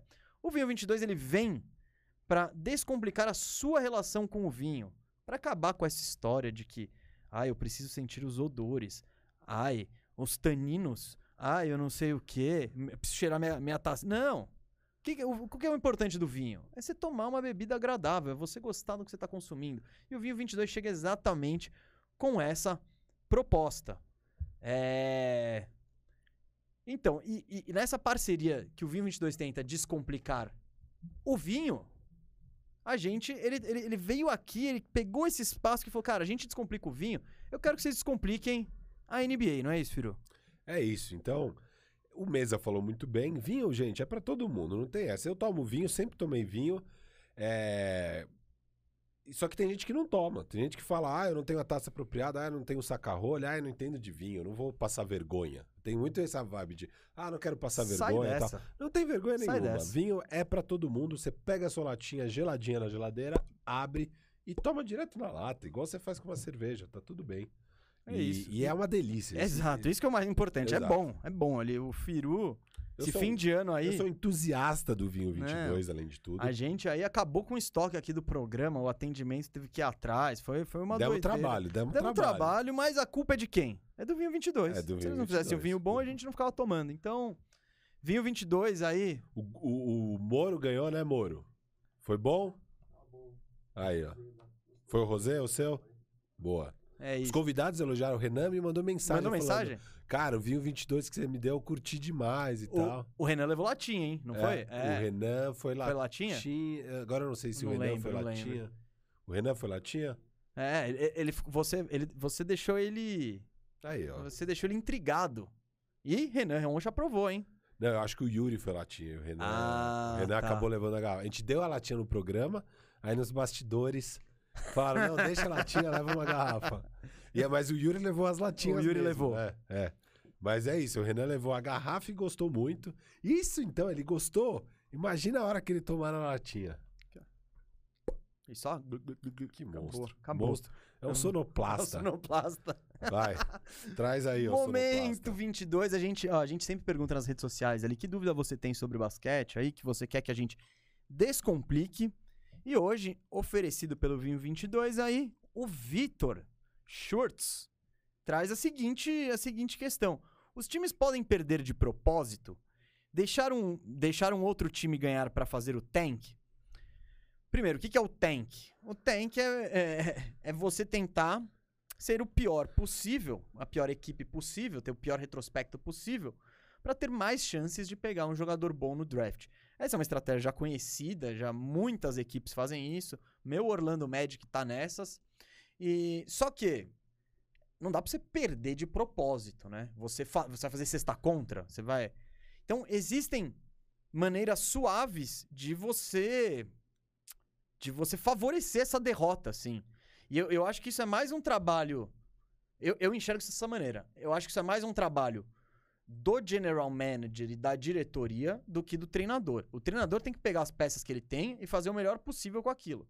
Agora, se o general manager chega no meio da temporada e troca um veterano por um, um contrato ruim em Pix, isso vai prejudicando o time. Se, se o time, cara, se o cara. Eu tô vendo isso com o Cole Anthony no Magic. O Cole Anthony torceu o tornozelo ali. Ele ficou day to day, tipo, por quase duas semanas aí. Então, tipo, o Orlando, ele tá sendo ultra mega cauteloso com o Cole Anthony. Porque o Cole Anthony ajuda o Orlando a ganhar jogos. Então eles falam: não, não, dá uma, dá uma segurada, a gente não precisa tanto de você. Então, o, é, o tank como que funciona? Você não vai entrar para perder o jogo de propósito. Mas você vai escalar um time que dificilmente vai ganhar. Então, é, eu acho que esse é meio que o, o conceito do tank. É, os jogadores entram em quadra sempre para ganhar. Sim. É... Óbvio que quando você tá numa situação de tank. A motivação, a né? motivação baixa e tal. Você talvez não entre com a mesma garra e tal. Que você vai entendendo o que tá acontecendo. Né? Sim. Você, pô, você é, o- você é lá o, o Franz Wagner, do nada você tá no vigésimo jogo já sem o Cole Anthony. Não, e, e se é o Franz Wagner, você sabe que você não vai tomar um esporro, você dá um step back de três ali, porque os caras não estão nem aí, tá ligado? Não, é, não é a hora de. É. Então, assim, é, é isso mesmo. É um trabalho mais do GM. Jogadores e técnicos estão sempre querendo ganhar. E por isso que o GM tem que ser bom para conseguir fazer o tank direito e pegar essa pique alta. É, a NBA luta contra isso um pouco, né? Ela não, faz. ela sempre tenta lutar, né? Mas é. impossível. Sim. Mas o que ela. Porque, óbvio, você tá poupando um jogador que poderia estar em quadra, isso é ruim pro produto. Sim, claro. e aí, pô, fica mais difícil vender os contratos, fica mais Não, difícil o Orlando, por exemplo. audiência. O Orlando com o Cole Anthony, ele é até assistível. É. Você tira o Cole Anthony, meu amigo, é, é complicado. É Exato. complicado. Então, é, a NBA, uma das maneiras que a NBA encontrou pra pra lutar contra isso foi mudar o esquema de probabilidades do draft. Agora, os três piores times têm a mesma probabilidade, 14%, de ter o pique número 1. Mas também não resolveu. É, outra foi o play-in. O play-in ajuda a O diminuir play-in o tank, resolveu mais do que. Mas, mas assim, é, e outra coisa que eles fazem é eles multam se é jogo de TV nacional é, e o jogador é coach decision. Só pode, só pode sair se é realmente uma razão médica e tal. É, mas esses times de tank nunca estão na TV nacional. É, então, Tipo- tem isso. Tem isso. O, o Orlando Magic não vai passar esse ano ali na TNT americana e tal. É, tem essas coisas. Então, assim, é, a NBA tenta um pouco diminuir, mas não é efetivo e nunca vai ser. Não tem Sabe jeito. quem, sabe o que, que essa multa, por que, que ela, por quem, por causa de quem que ela começou, né? Greg Popovich. Greg Ah. Popovich adorava poupar o jogador num back-to-back ali que tava na TV nacional. Aí ia lá, putz, todo mundo mó hype, tinha Duncan, Ginobili e Parker no banco.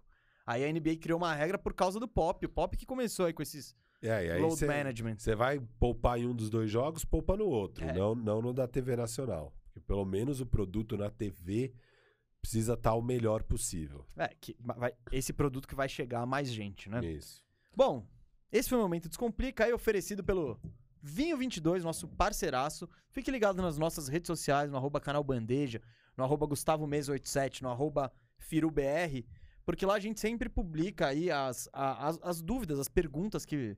Tipo, a gente sempre põe a caixinha de sugestões pra você perguntar aí é, a sua dúvida ou, ou aquele tema que você quer que a gente descomplique. Bom, Momento Descomplique ficou pra trás. Hora de falar sobre Golden State Warriors. E a volta de Clay Thompson, que segundo Shams, estará de volta ao Golden State Warriors no domingo. O que esperar aí, Firu? Cara, eu acho que ele chega é, Óbvio, vai chegar um pouquinho enferrujado de de ritmo de jogo. Não digo nem que o arremesso vai estar enferrujado, porque o cara é um monstro no arremesso. Eu acho que o arremesso dele vai estar tudo bem. Acho que vai estar um pouco enferrujado. O que eu acho que é muito positivo para essa readaptação do Clay Thompson de volta às quadras é que é o bom e velho Golden State Warriors jogando do jeito do Golden State Warriors de sempre, que ele já conhece de core salteado. Então é um encaixe muito fácil. É muito diferente de ah, Do Kyrie. o Kendrick Nunn agora tá voltando de lesão daqui a Não, o pouco. próprio Kyrie. O próprio Kyrie. Enfim, é muito É que diferente. você botar o Kendrick Nunn na mesma frase de Clay Thompson, né? vamos lá, vamos lá. Não, tô pegando um cara que Eu tá sei, lesionado e tá prestes a voltar. É, é muito diferente. Então, vai ser muito mais fácil essa reintegração, porque, pô, o cara tá fora há mais de dois anos, né? É, então, não é simples, mas eu acho que volta bem. Eu acho. Aí eu não vou fazer nenhuma previsão desse tipo. Não tem como a gente fazer nenhuma previsão de se ele vai voltar bem ou não. É, eu espero que sim, torço pra que sim. Eu já falei, eu torço pra que seja um Clay Thompson que ainda consiga jogar defesa. Tá? Por mais que não seja no mesmo nível que antes, mas que ainda consiga jogar defesa. Porque se ele conseguir, pô, beleza, ele vai jogar. Aí, só que se ele não conseguir, cara. Cara, ele vai jogar. Ele- O arremesso que ele tem, ele não precisa marcar ninguém. Que ele vai, ele vai ter um, um nicho. eu sei, mas aí talvez piore o time titular do Warriors, sem defesa. Cara, já que você tá falando que o Jordan Poole é um mega defensor também. O Jordan Poole já virou banco agora. Não, não, eu sei, mas tô falando do time que fecha. papel, tô é. falando do time, do time que fecha. É. Eu acho que é mais uma questão de esquema, a defesa monstruosa aí do Warriors, do que jogadores de elite. Claro, eles têm o Draymond Green, que é um hiper jogador de elite É. de defesa. E não só roubando bola, é, é, falando, é, guiando. Você tem que estar aqui, você tem que estar ali lendo o jogo. Então, o Draymond Green, sim, ele é de elite. Eu acho que ele é o capitão da defesa. é. O Clay, mesmo se ele tiver mal, ele, ele, ele ainda, ele ainda joga. Em relação ao Clay, o que que. Cara, eu tô tentando não ser otimista. Eu tô tentando. Porque você, você lê por aí, a galera. Nossa, agora é campeão já, fácil. Puta, quando o Clay Thompson voltar, ninguém segura. Cara, eu só acho que. Calma. O Lógico. Clay Thompson, ele teve duas das lesões mais sérias que qualquer jogador de basquete pode ter. Foi a lesão, lesão ligamento do joelho, a que acabou com a carreira do Derrick Rose, e a lesão no tendão de Aquiles, que acabou com a carreira do Kobe Bryant. Nenhum desses dois foi mais o mesmo depois dessas lesões. Tem casos de gente que se recupera? Claro, o próprio Kevin Durant. Kevin Durant tá jogando num nível de MVP, é, você fica sempre com o medo, mas ele não tá Kawhi diferente do... É, ele não tá diferente desses caras. E teve um monte de gente aí que voltou de, de lesão no ligamento, do joelho e tal. Hoje em dia. E tudo bem, não, não, é, não estamos muito longe da época do Kobe e tal, mas comparado à década de 90. Não, mas mesmo da, da época do Kobe pra cá evoluiu demais. É, então, não, isso tudo, medicina, é, É. evolui muito. Então você pega aquelas épocas rudimentares que. O, o, Isaiah, Tom, o Isaiah Thomas, ele, se ele rompeu o Aquiles e falou: Cara, esquece, eu não vou voltar mais. Tipo, não vai dar. E ele se aposentou. O... Toda essa geração aí aposentou cedo, né? O, Aza, o Azeia, o É, o- Bird, o Magic. Porque, É. cara, você não, você não tinha, né, essa. Essa. O Tecnologia da- nas costas, né? Foram várias, É várias e vários problemas nas costas e até que não, não deu mais. É, cara, você tem. Naquela época é, é besta, mas não, não existia celular, não existia internet, era É. tudo era muito mais rudimentar. Então é natural, mas isso evoluiu muito hoje, mas ao mesmo tempo. Cara, a gente viu que o Kobe não voltou mesmo, que o Rose também não voltou mesmo. Eu não quero. E, e o, e o Clay Thompson, cara, teve as duas. Tipo, eu acho até, eu acho até injusto com ele colocar uma expectativa de, nossa, esse cara vai ser o Splash Brother aí do. Que, que era sinistro aí, o melhor backcourt da, o melhor backcourt em arremesso da história e tudo mais. Eu acho, de certa forma, isso é injusto e irreal. Pode rolar? Cara, pode. E seria maravilhoso. Só que ficar com essa expectativa, se isso não acontecer, você pode se frustrar. Então, eu com o Clay Thompson, eu tô. tom- Eu, cara, eu só quero que ele consiga ficar em quadra É e, e arremessar. é isso que só eu tô isso. Eu não tô esperando de volta aquele mesmo Clay Thompson. É, eu só espero que seja um Clay Thompson. E aí que você falou de que consiga ficar em quadra, e o que eu quero dizer com consiga ficar em quadra é que consiga jogar minimamente defesa. Porque se ele for uma uma debilidade na defesa, que talvez ele seja. Lógico. Talvez ele seja agora. Aí eu não sei o quanto ele vai conseguir ficar em quadra. Mas, Mas- se ele conseguir minimamente, minimamente, sabe? Mínimo, fazer o mínimo ali. E antes ele era elite. Ele era um baita defensor. Se ele conseguir fazer o mínimo agora, ele consegue ficar em quadra e eu já vou estar feliz. Vai ser metade do que era o Clay Thompson? Beleza, já tá bom. É, agora, se ele for 70%, 80% do que era, aí, meu amigo, aí vai ser bem legal. Não, mas eu também tô. acho isso... Eu também tô igual você, assim, eu não tô. Não tô colocando fichas muito altas. Eu tô querendo ver, vamos ver o que vem. É, então, porque o pessoal fala "Ah, o que, que vai mudar no Warriors. Eu quero, eu acho, eu vou botar o Warriors no mesmo patamar que ele está.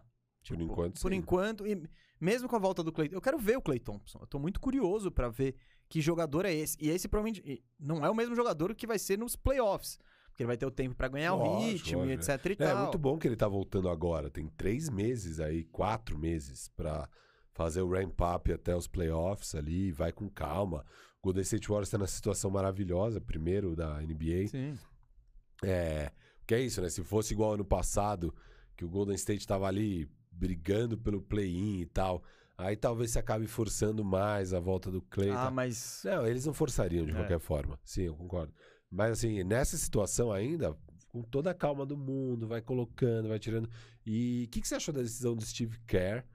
Eh, você viu a declaração? Ele falou, cara, é o Clay Thompson, eu não vou ficar fazendo. eh, eu não vou ficar zoa, brincando com essas coisas aqui, não. Ele vai ser titular já de cara. Eu não vou fazer isso de, ah, traz ele do banco, joga uns minutos e tal. Não, ele vai ser titular. Se ele vai jogar poucos minutos, vai ser poucos minutos como titular. eu, É, eu acho isso legal. Eu Acho É. legal, eu não, não, eu adorei isso. não, eu curti, mas tipo, se ele saísse do banco também não seria eh, talvez tempestade em copo d'água, um É, assunto sim, que não sim. que é bem relevante, sabe? Ele, ele vai ser titular? Vai. Ele provavelmente vai jogar três minutos, quatro e sair direto, sabe? Mas acho que é até melhor pra ele, já testar ele na situação do lado do, do Steph, que é o jeito que ele vai jogar melhor e tal. Já traz ele desse jeito. E eles já começaram a Né. colocar o Jordan Poole no papel de sexto homem, agora. É... E o, e o Poole arrebentou outro dia aí no jogo, vindo desse o Poole é papel. bom, só que ele é, ele é in- instável. Então, eu acho ele melhor jogando nessa segunda unidade, né? É, Sim. Pegando esses matchups um pouco mais favoráveis e tal. Mas de certa forma, mesmo sendo titular, era ele que Sim, Ele muitas vezes liderava o banco. Saía primeiro, aí quando o Curry ia pro banco, ele vinha pra meter ponto e tal. Eu gosto do Jordan Poole, acho ele um bom jogador, assim. Inconstante, né? Meio Mas tudo bem, irregular. Mas é isso, é o que a gente fala. A diferença das grandes estrelas é a regularidade. É a capacidade de, de, de entregar O Terrence acima da Ross média. consegue fazer um jogo de 50 pontos, né? A questão é... Kevin Porter Jr. também. Exato. Então, Terence Ross... Cara, você- vai ver o Terence Ross Ele esse meteu 30 ano. pontos outro É, dia. Ele jogou, né, mano? bem. Cara, E a gente vai conseguir trocar o Gary Harris, velho. não, isso tá fantástico. Não, se conseguir trocar o Gary Harris por nada, pelo pior jogador de qualquer time ali, eu já acho que já vai ser lindo. Porque ele vai ser um buyout de qualquer forma, assim. É, um pique de segunda rodada, tá? Não, tá. Putz, aquele 55 protegido. Tipo. que é o pique que basicamente quando você troca. Às vezes as equipes querem trocar por nada, mas você não pode trocar por nada, simplesmente dar um jogador. É. Então eles põem um pique protegido, segunda rodada, protegido nas até os 55. Então, tipo, você só vai pegar se for, mano, o 56, 7, 8 ou 9, senão acaba lá, os 60. Então, mas é isso, cara, eu tô eu tô animado, tô cu- mais que animado, tô curioso pra ver o, o retorno do Clay Thompson. Eu tô feliz por ele, né? Que, cara, ninguém merece ficar dois anos se recuperando de lesão. O cara já teve uma lesão seríssima na final da NBA. Quando ele achou que tava recuperado, ele teve outra lesão seríssima. E, cara, eu só não quero ver, tipo, pra pessoa assim, passar de novo por outro negócio parecido assim, assim, tão. É muito, cara, um baque gigante, né? Porque é a vida do cara, né? É a carreira do cara. Jogar basquete, ele- o cara faz isso desde que nasceu e não pode fazer. E, e essa frustração de achar que tá voltando e não voltar. Então, sei lá, eu, acho, eu não queria ver o Clay passar por isso de novo. Não, não vai, não vai. Não vai. Eu gosto. Aqui, ó. Eu gosto do. Eu gosto do Golden State como time, né? Aquela coisa que a gente falou dos super times agora há pouco. O Golden State não se enquadra. Porque Voltou a ser gostável. cara. Voltou. Quando, quando o KD, quando o Duran foi pra lá, até eu que, pô, adoro o Curry e tal, achei insuportável. Achei apelação e tava torcendo contra.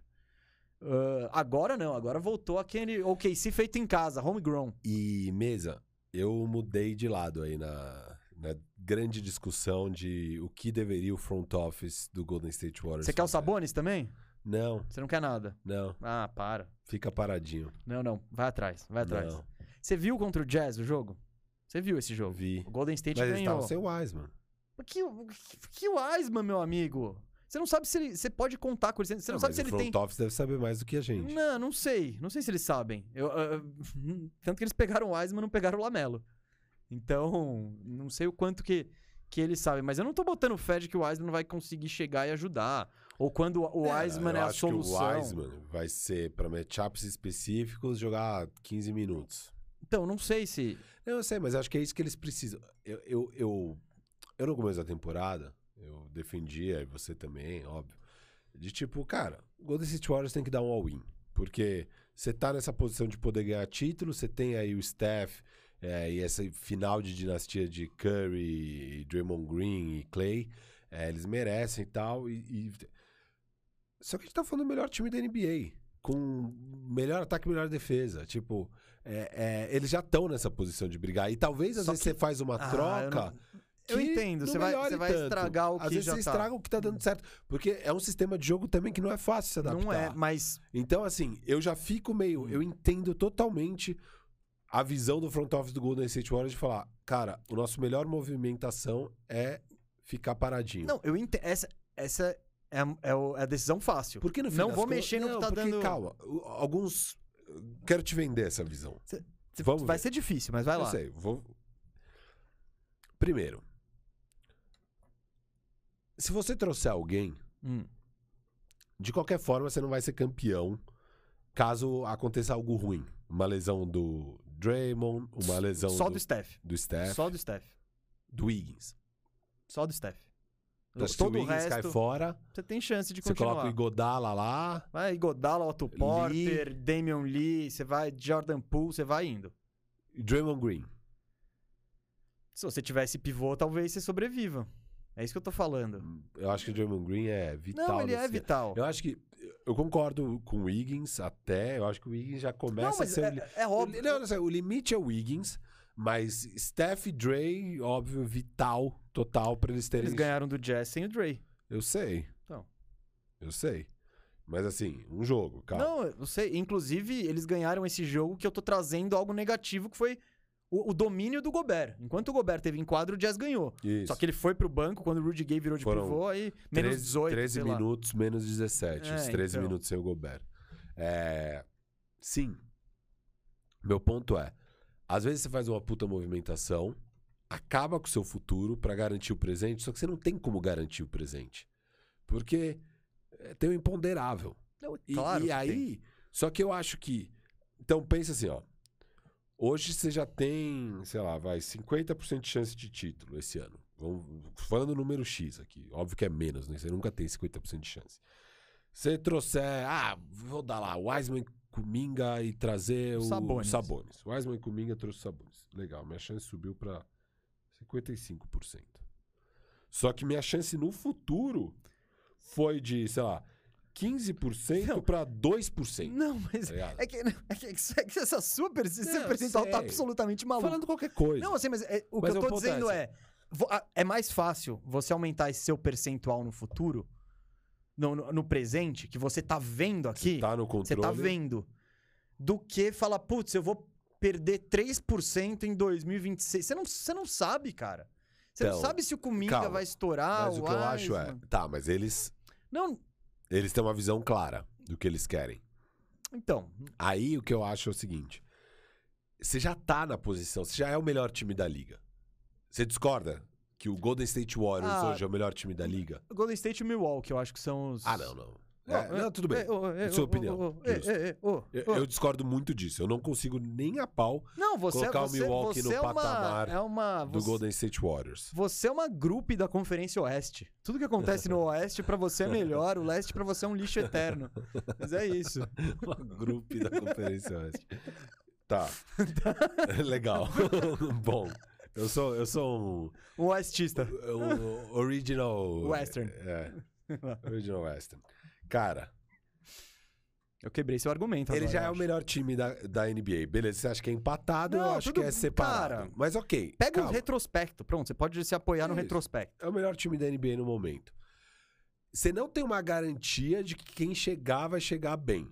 Vai chegar e vai encaixar e as coisas vão. Porque às vezes acontece Não, isso. lógico, Às lógico. vezes acontece. Você faz uma movimentação e na real o time não dá liga, piora. É, E, cara, eu acho que hoje você já tem esses caras. Quem seriam os principais assets para uma troca? É o Wiseman, Não, é o Kuminga. Então, sim. Wiseman e Kuminga E são os Muri? principais assets. Põe o Muri aí também. É, põe o. Muri, e o Muri eu tô topando trocar. Mas ok. É que o Muri não vai te dar nada agora. É. Mas o Wiseman e Kuminga são dois jogadores que hoje, que ainda nem começaram a coçar a superfície de, do, do, do potencial deles. Né? Nem come, não, não tá nem. Então, O Kuminga é um moleque de 18 anos. 19 anos. 19 Todos anos. têm Não, não dá pra É. ter 18. 19 anos que você tá projetando algo pra ele daqui 4 anos.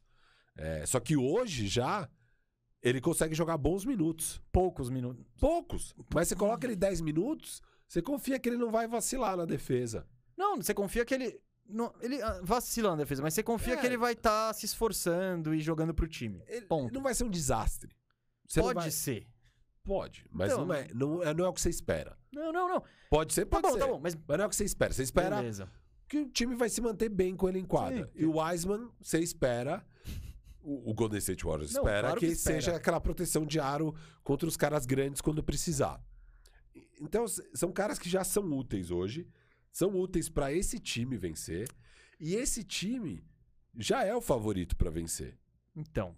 Então, o que eu acho é apostar muito alto, apostar o futuro pra aumentar as chances disso agora. Sendo que, cara, você sempre vai estar uma lesão de estar fora. A gente já viu isso com vários times.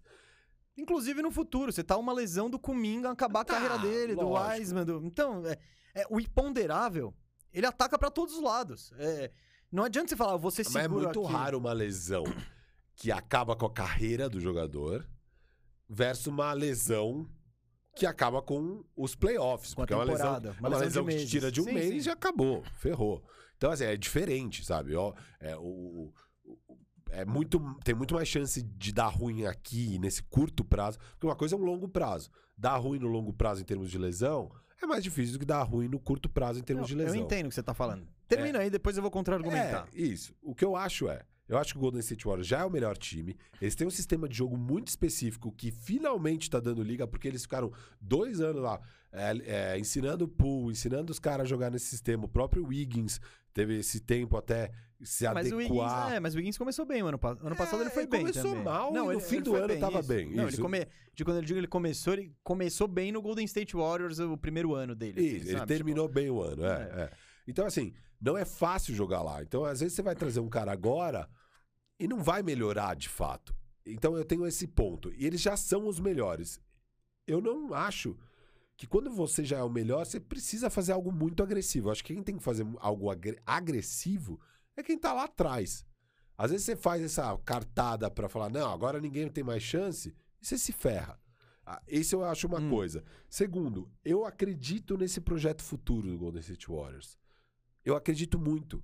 Porque eu acho que esse é um time que sempre soube draftar bem, sempre soube é, é, é, trabalhar o potencial desses jogadores e, e desenvolver os jogadores. Sempre soube desenvolver os jogadores. Olha o trabalho que eles fizeram com todo mundo. É um time criado em casa. E você pega jo- jovens de muito potencial, cara. O Wiseman tem um grande potencial, apesar do encaixe ser estranho no sistema de jogo do, do Golden State. O Kuminga, pra mim, em termos de potencial, era o terceiro desse draft. Eu, eu tava altaço no Kuminga. E continuo muito alto. Eu acho que ele vai ser um jogador fantástico, o Kuminga.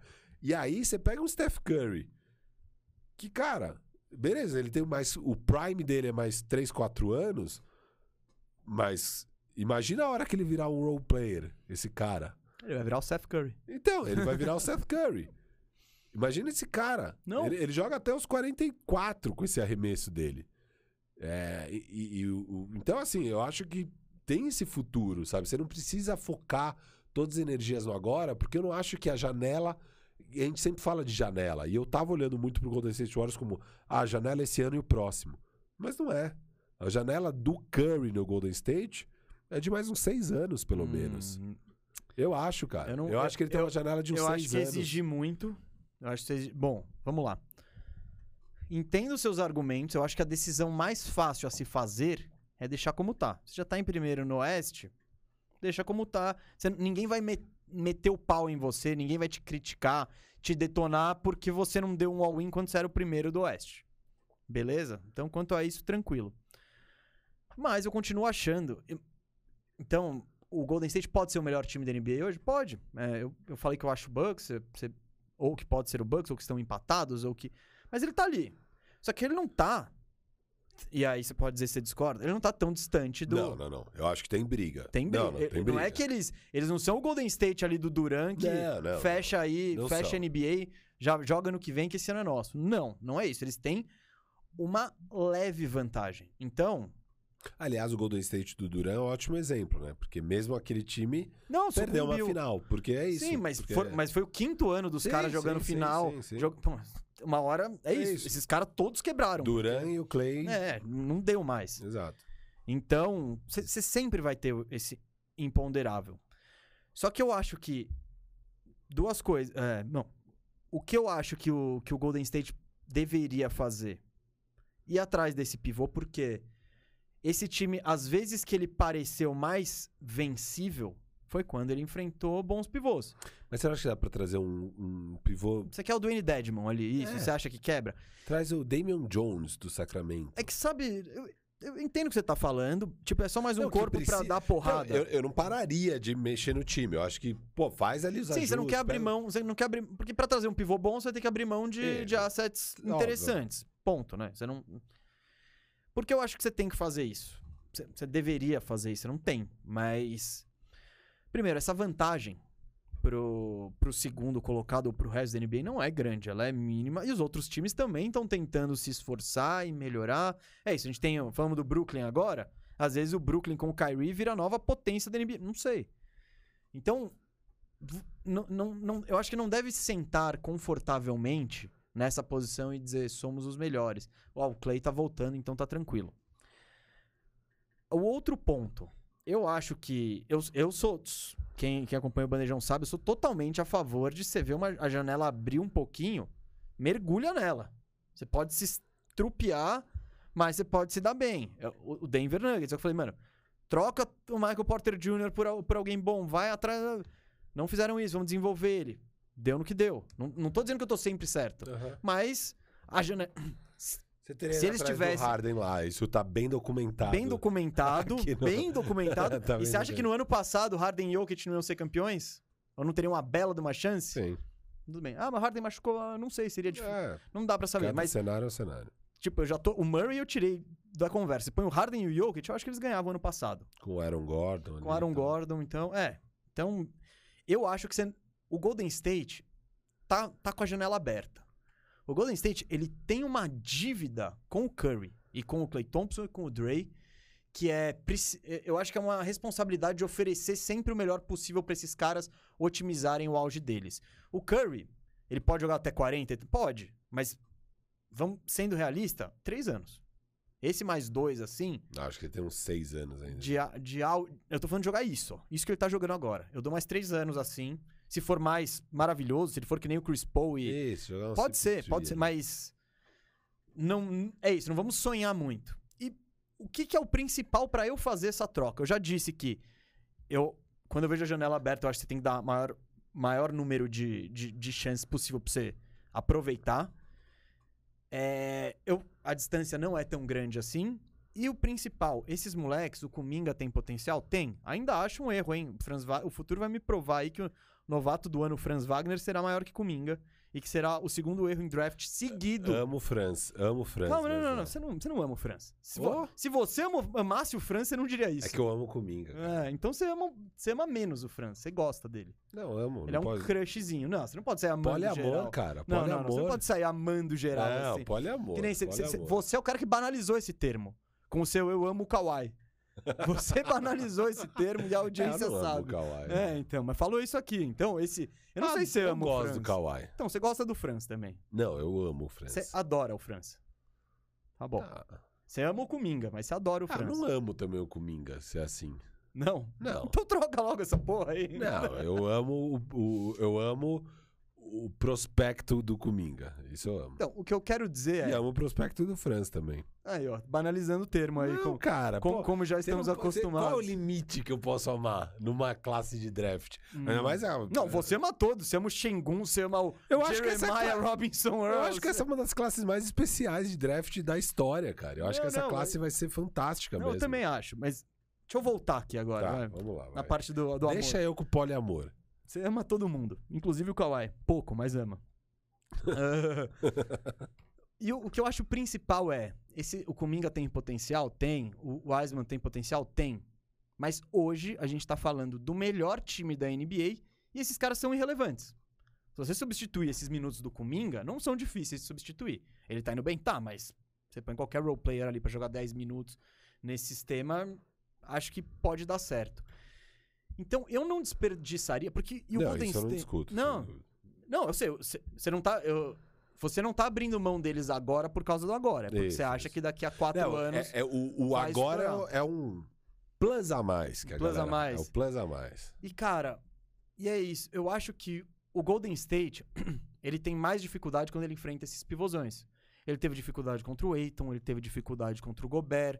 Eles têm o Kevin Looney. Aí se joga sem o Looney, vai jogar o Draymond Green. Aí tem o sonho do Wiseman dele talvez jogar, mas os minutos que ele jogou já pelo Golden State foram terríveis. Tudo bem, foram três jogos de universitário, ele caiu no- na fogueira ali. Não tô, não tô dizendo que ele não presta. Mas tô dizendo que esse ano você não tem garantia nenhuma de que esse cara pode te ajudar. E nesse cenário, o Golden State tá tão bem posicionado. Cara, quantos times conseguem ir atrás de um.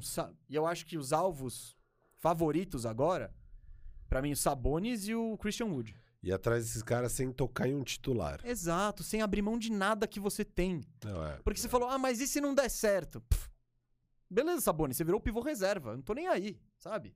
Vai- no crunch time você não joga. É, Christian Wood, legal. Esse jogo não é matchup pra você. É, então, mas às vezes essas coisas dão um ruim da Ah, mas, mas dá um ruim, mas não quando você tem a cultura e você tá num time tão bem estabelecido e você não tá trazendo, sei lá, o Westbrook, você tá trazendo caras de um patamar Óbvio, óbvio. abaixo. Então, eu, eu, eu vejo o teto desse time, tipo, tá maravilhoso, mas cara, você falou de percentual, talvez trazer o Sabonis te aumente esses 5, 10% aí que vão que vão te colocar como favorito absoluto. E o caso do Sabonis, meu, nesse time, Não, é. eu, eu, eu- eu vejo ele, ele jogando, cara. Eu penso nele no Curry, o Curry passando e tal. E ele... O Sabonis teve uma jogada ontem, você viu o final do jogo, você lembra. Que três caras marcaram ele no garrafão. Você viu que ele achou o baixinho embaixo da cesta e o cara quase tomou toco ainda. Cara, ele, ele tem uma visão de jogo. Tudo bem, ele segura muito a bola no Indiana? Segura. Ele. Mas olha esse time do Indiana. Se ele não segurar a bola, ele vai passar pra quem? Então, eu acho que ele tem a inteligência, a habilidade de passe de. É que você acha que o encaixe é bom, né? É isso que é a questão. Você acha O que. potencial disso me deixa muito intrigado. muito, muito, assim. É, não, mas eu sei. E aquela coisa. E o Miles Turner, por exemplo, pode ser outro alvo, que traz outras coisas. Outro jogador. Meu, se o Miles Turner for mal, você põe ele no banco no fim do jogo. Ele já tá acostumado a ficar no banco no Indiana. Você acha que ele vai achar ruim no Golden State? É, é assim, eu deixei você falar todos esses Lógico. argumentos porque a audiência merece ouvir essa explicação brilhante. Porque eu já sabia de tudo isso, porque era justamente Sim. o que eu pensava antes. É justamente tudo que eu sempre pensei, só que eu mudei de lado. Mudou de lado. Eu mudei de lado e agora eu tô nesse lado. Eu tô. Você tá bundão. você tá meio Não, bundão. cara, eu achei. tô ousadaço, confiando que essa década Golden State vai voar de novo, cara. Mano, olha, então tá, vamos fazer um meio termo. A gente não manda o Cominga, mas vamos mandar o Wiseman e pegar o Christian Wood? Você gosta? Legal, pô. Ah, vai.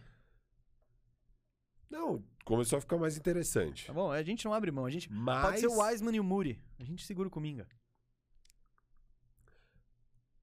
pode ser interessante, eu falando aqui de fora, mas o que eu acho é que esses caras são muito bons do Golden State Warriors. E, e tem uns times que eu sempre dou é, o- Voto de confiança. Um voto de confiança. Então, é o Toronto, a hora que eu tava baixíssimo no score Barnes, tava pré- pró- pré- prontinho pra te aloprar na pick 5, a hora que o Magic ia pegar o score Barnes, falar que ia ser um bust e tal. Aí saiu na 4 pro Toronto, eu falei, epa, caramba, talvez ele seja bom mesmo, então, né? Porque é um time que eu dou um voto de confiança. É, o OKC é um time que eu dou um voto de confiança. Eu nem tava tão alto no Guiri. Aí eles pegam o Guiri eu falo, putz. Porque eu achava que eles tinham que pegar o Kuminga. Mas como eles pegaram o Guiri, eu falei, é, acho que eles. Guiri deve ser bem melhor do que eu tava achando, então. É porque eu não tava muito alto no Guiri também. E, e, enfim, tem, tem esses times que eu dou um voto de confiança. E o Golden State Warriors é um deles. É um desses quatro, cinco times que eu dou um voto de confiança, É, que eu talvez- falo, esse front office sabe o que tá fazendo. Então, eu acho que se eles avaliarem e falarem, não vou trocar o Wiseman, é porque eles estão vendo que o Wiseman é, vai ser um vai ser um bom pique no fim das contas, que vai ser um bom jogador, sabe? E que vai, É. e que vai em, em dois anos tá entregando mais do que o Christian Wood entrega, talvez. Sabe? Eu acho talvez dois anos seguidos do Golden State errando o draft aí seja a hora de tirar eles desse grupo. Não sabemos. Não, não, tô, tô, É, eu sei, eu cravando, sei. Tá cravando. provocando. Tô cravando. Tô, Tá não, tô cravando. cravando aqui. Cravando? cravando. Não, o Lamelo, você não. Cara, foi uma cagada e pronto. Eu concordo. Tipo, e vendo o Lamelo, eu acho o encaixe dele do É, lado do é Curry animal. seria incrível. Animal. O Eu Curry concordo. correndo que nem um doido, aí o Lamelo dando aqueles passe doidão pra. Tipo, acha ele onde só ele Eu ia concordo. achar. Eu acho que eles fugiram do Lamelo pelo risco da família Ball. Não, ali. não, eu acho que eles, eles, eles foram na necessidade É, também. Eles E- queriam pivô. e eles acharam que poderia ser redundante um Lamelo e o Curry e tal.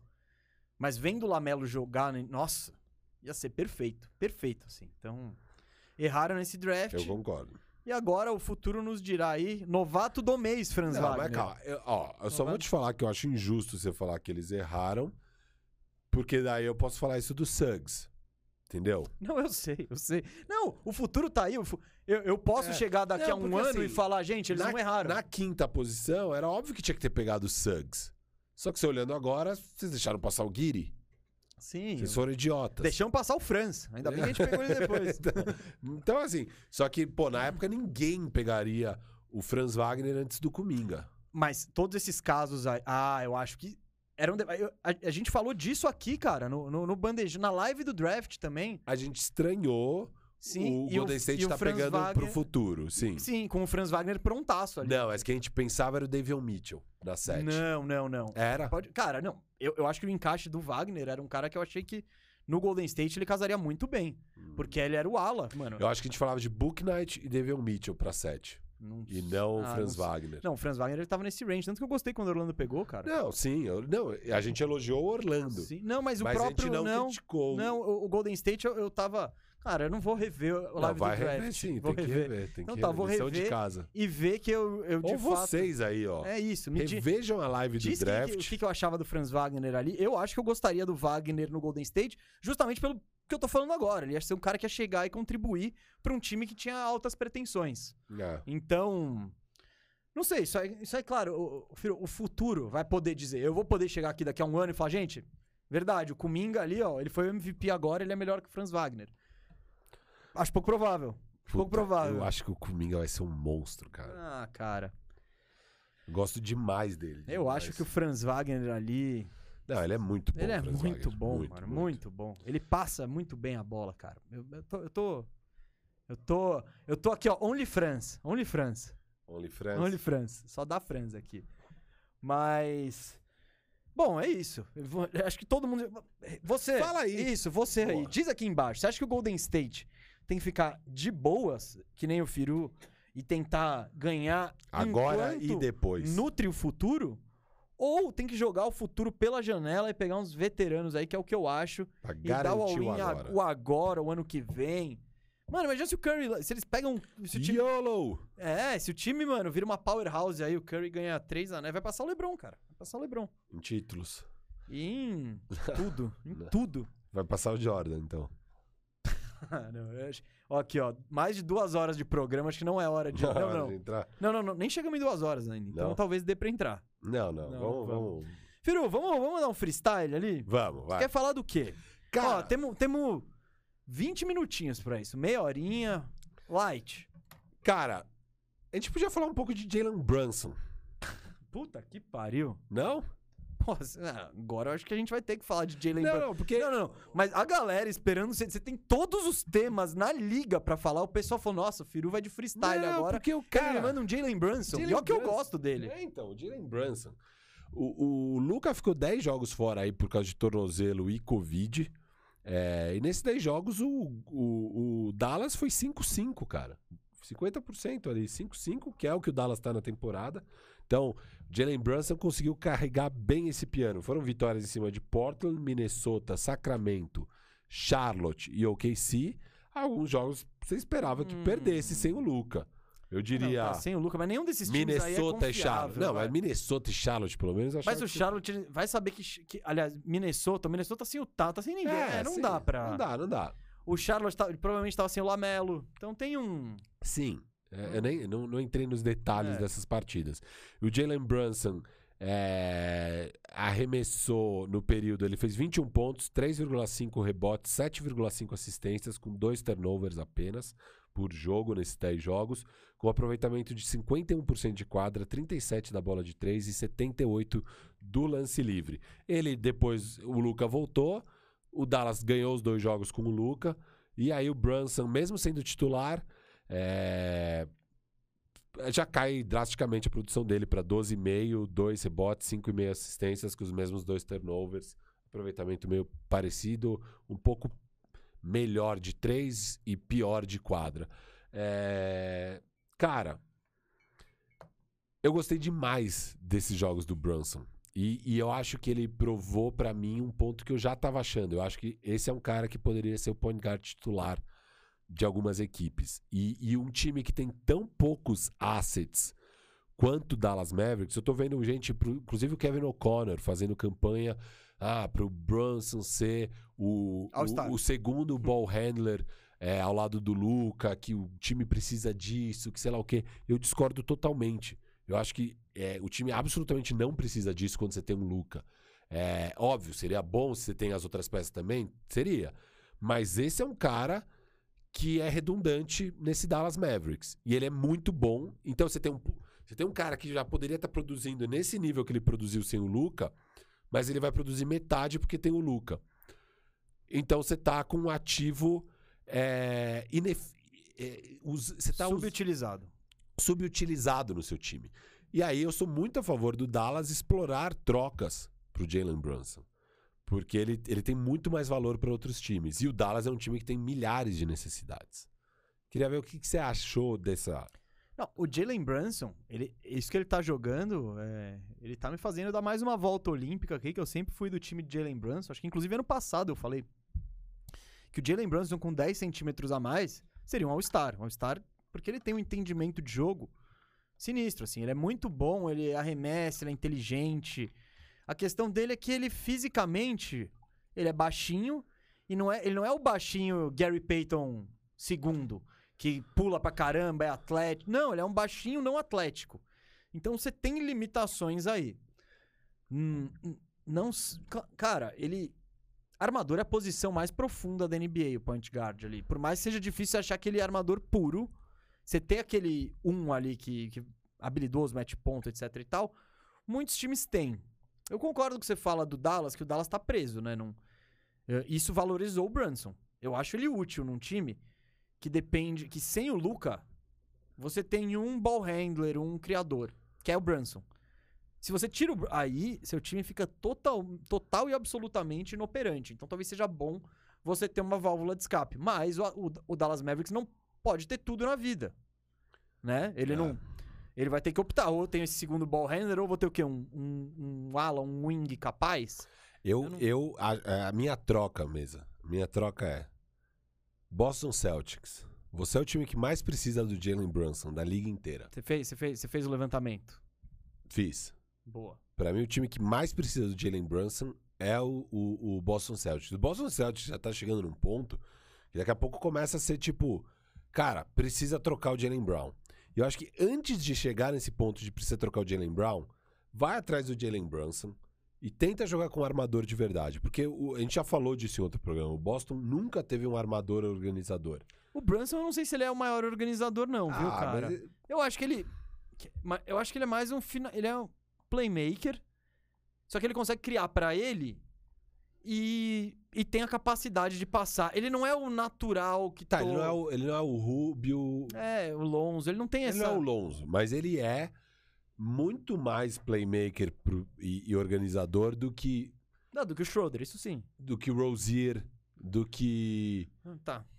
do que Kyrie Irving, do que qualquer, do que. Isaiah Thomas, Do que o Kemba. do que o Kemba, do que todos os armadores do Boston Celtics. Então, eu acho que essa é uma oportunidade de você pegar, do Boston pegar um cara barato.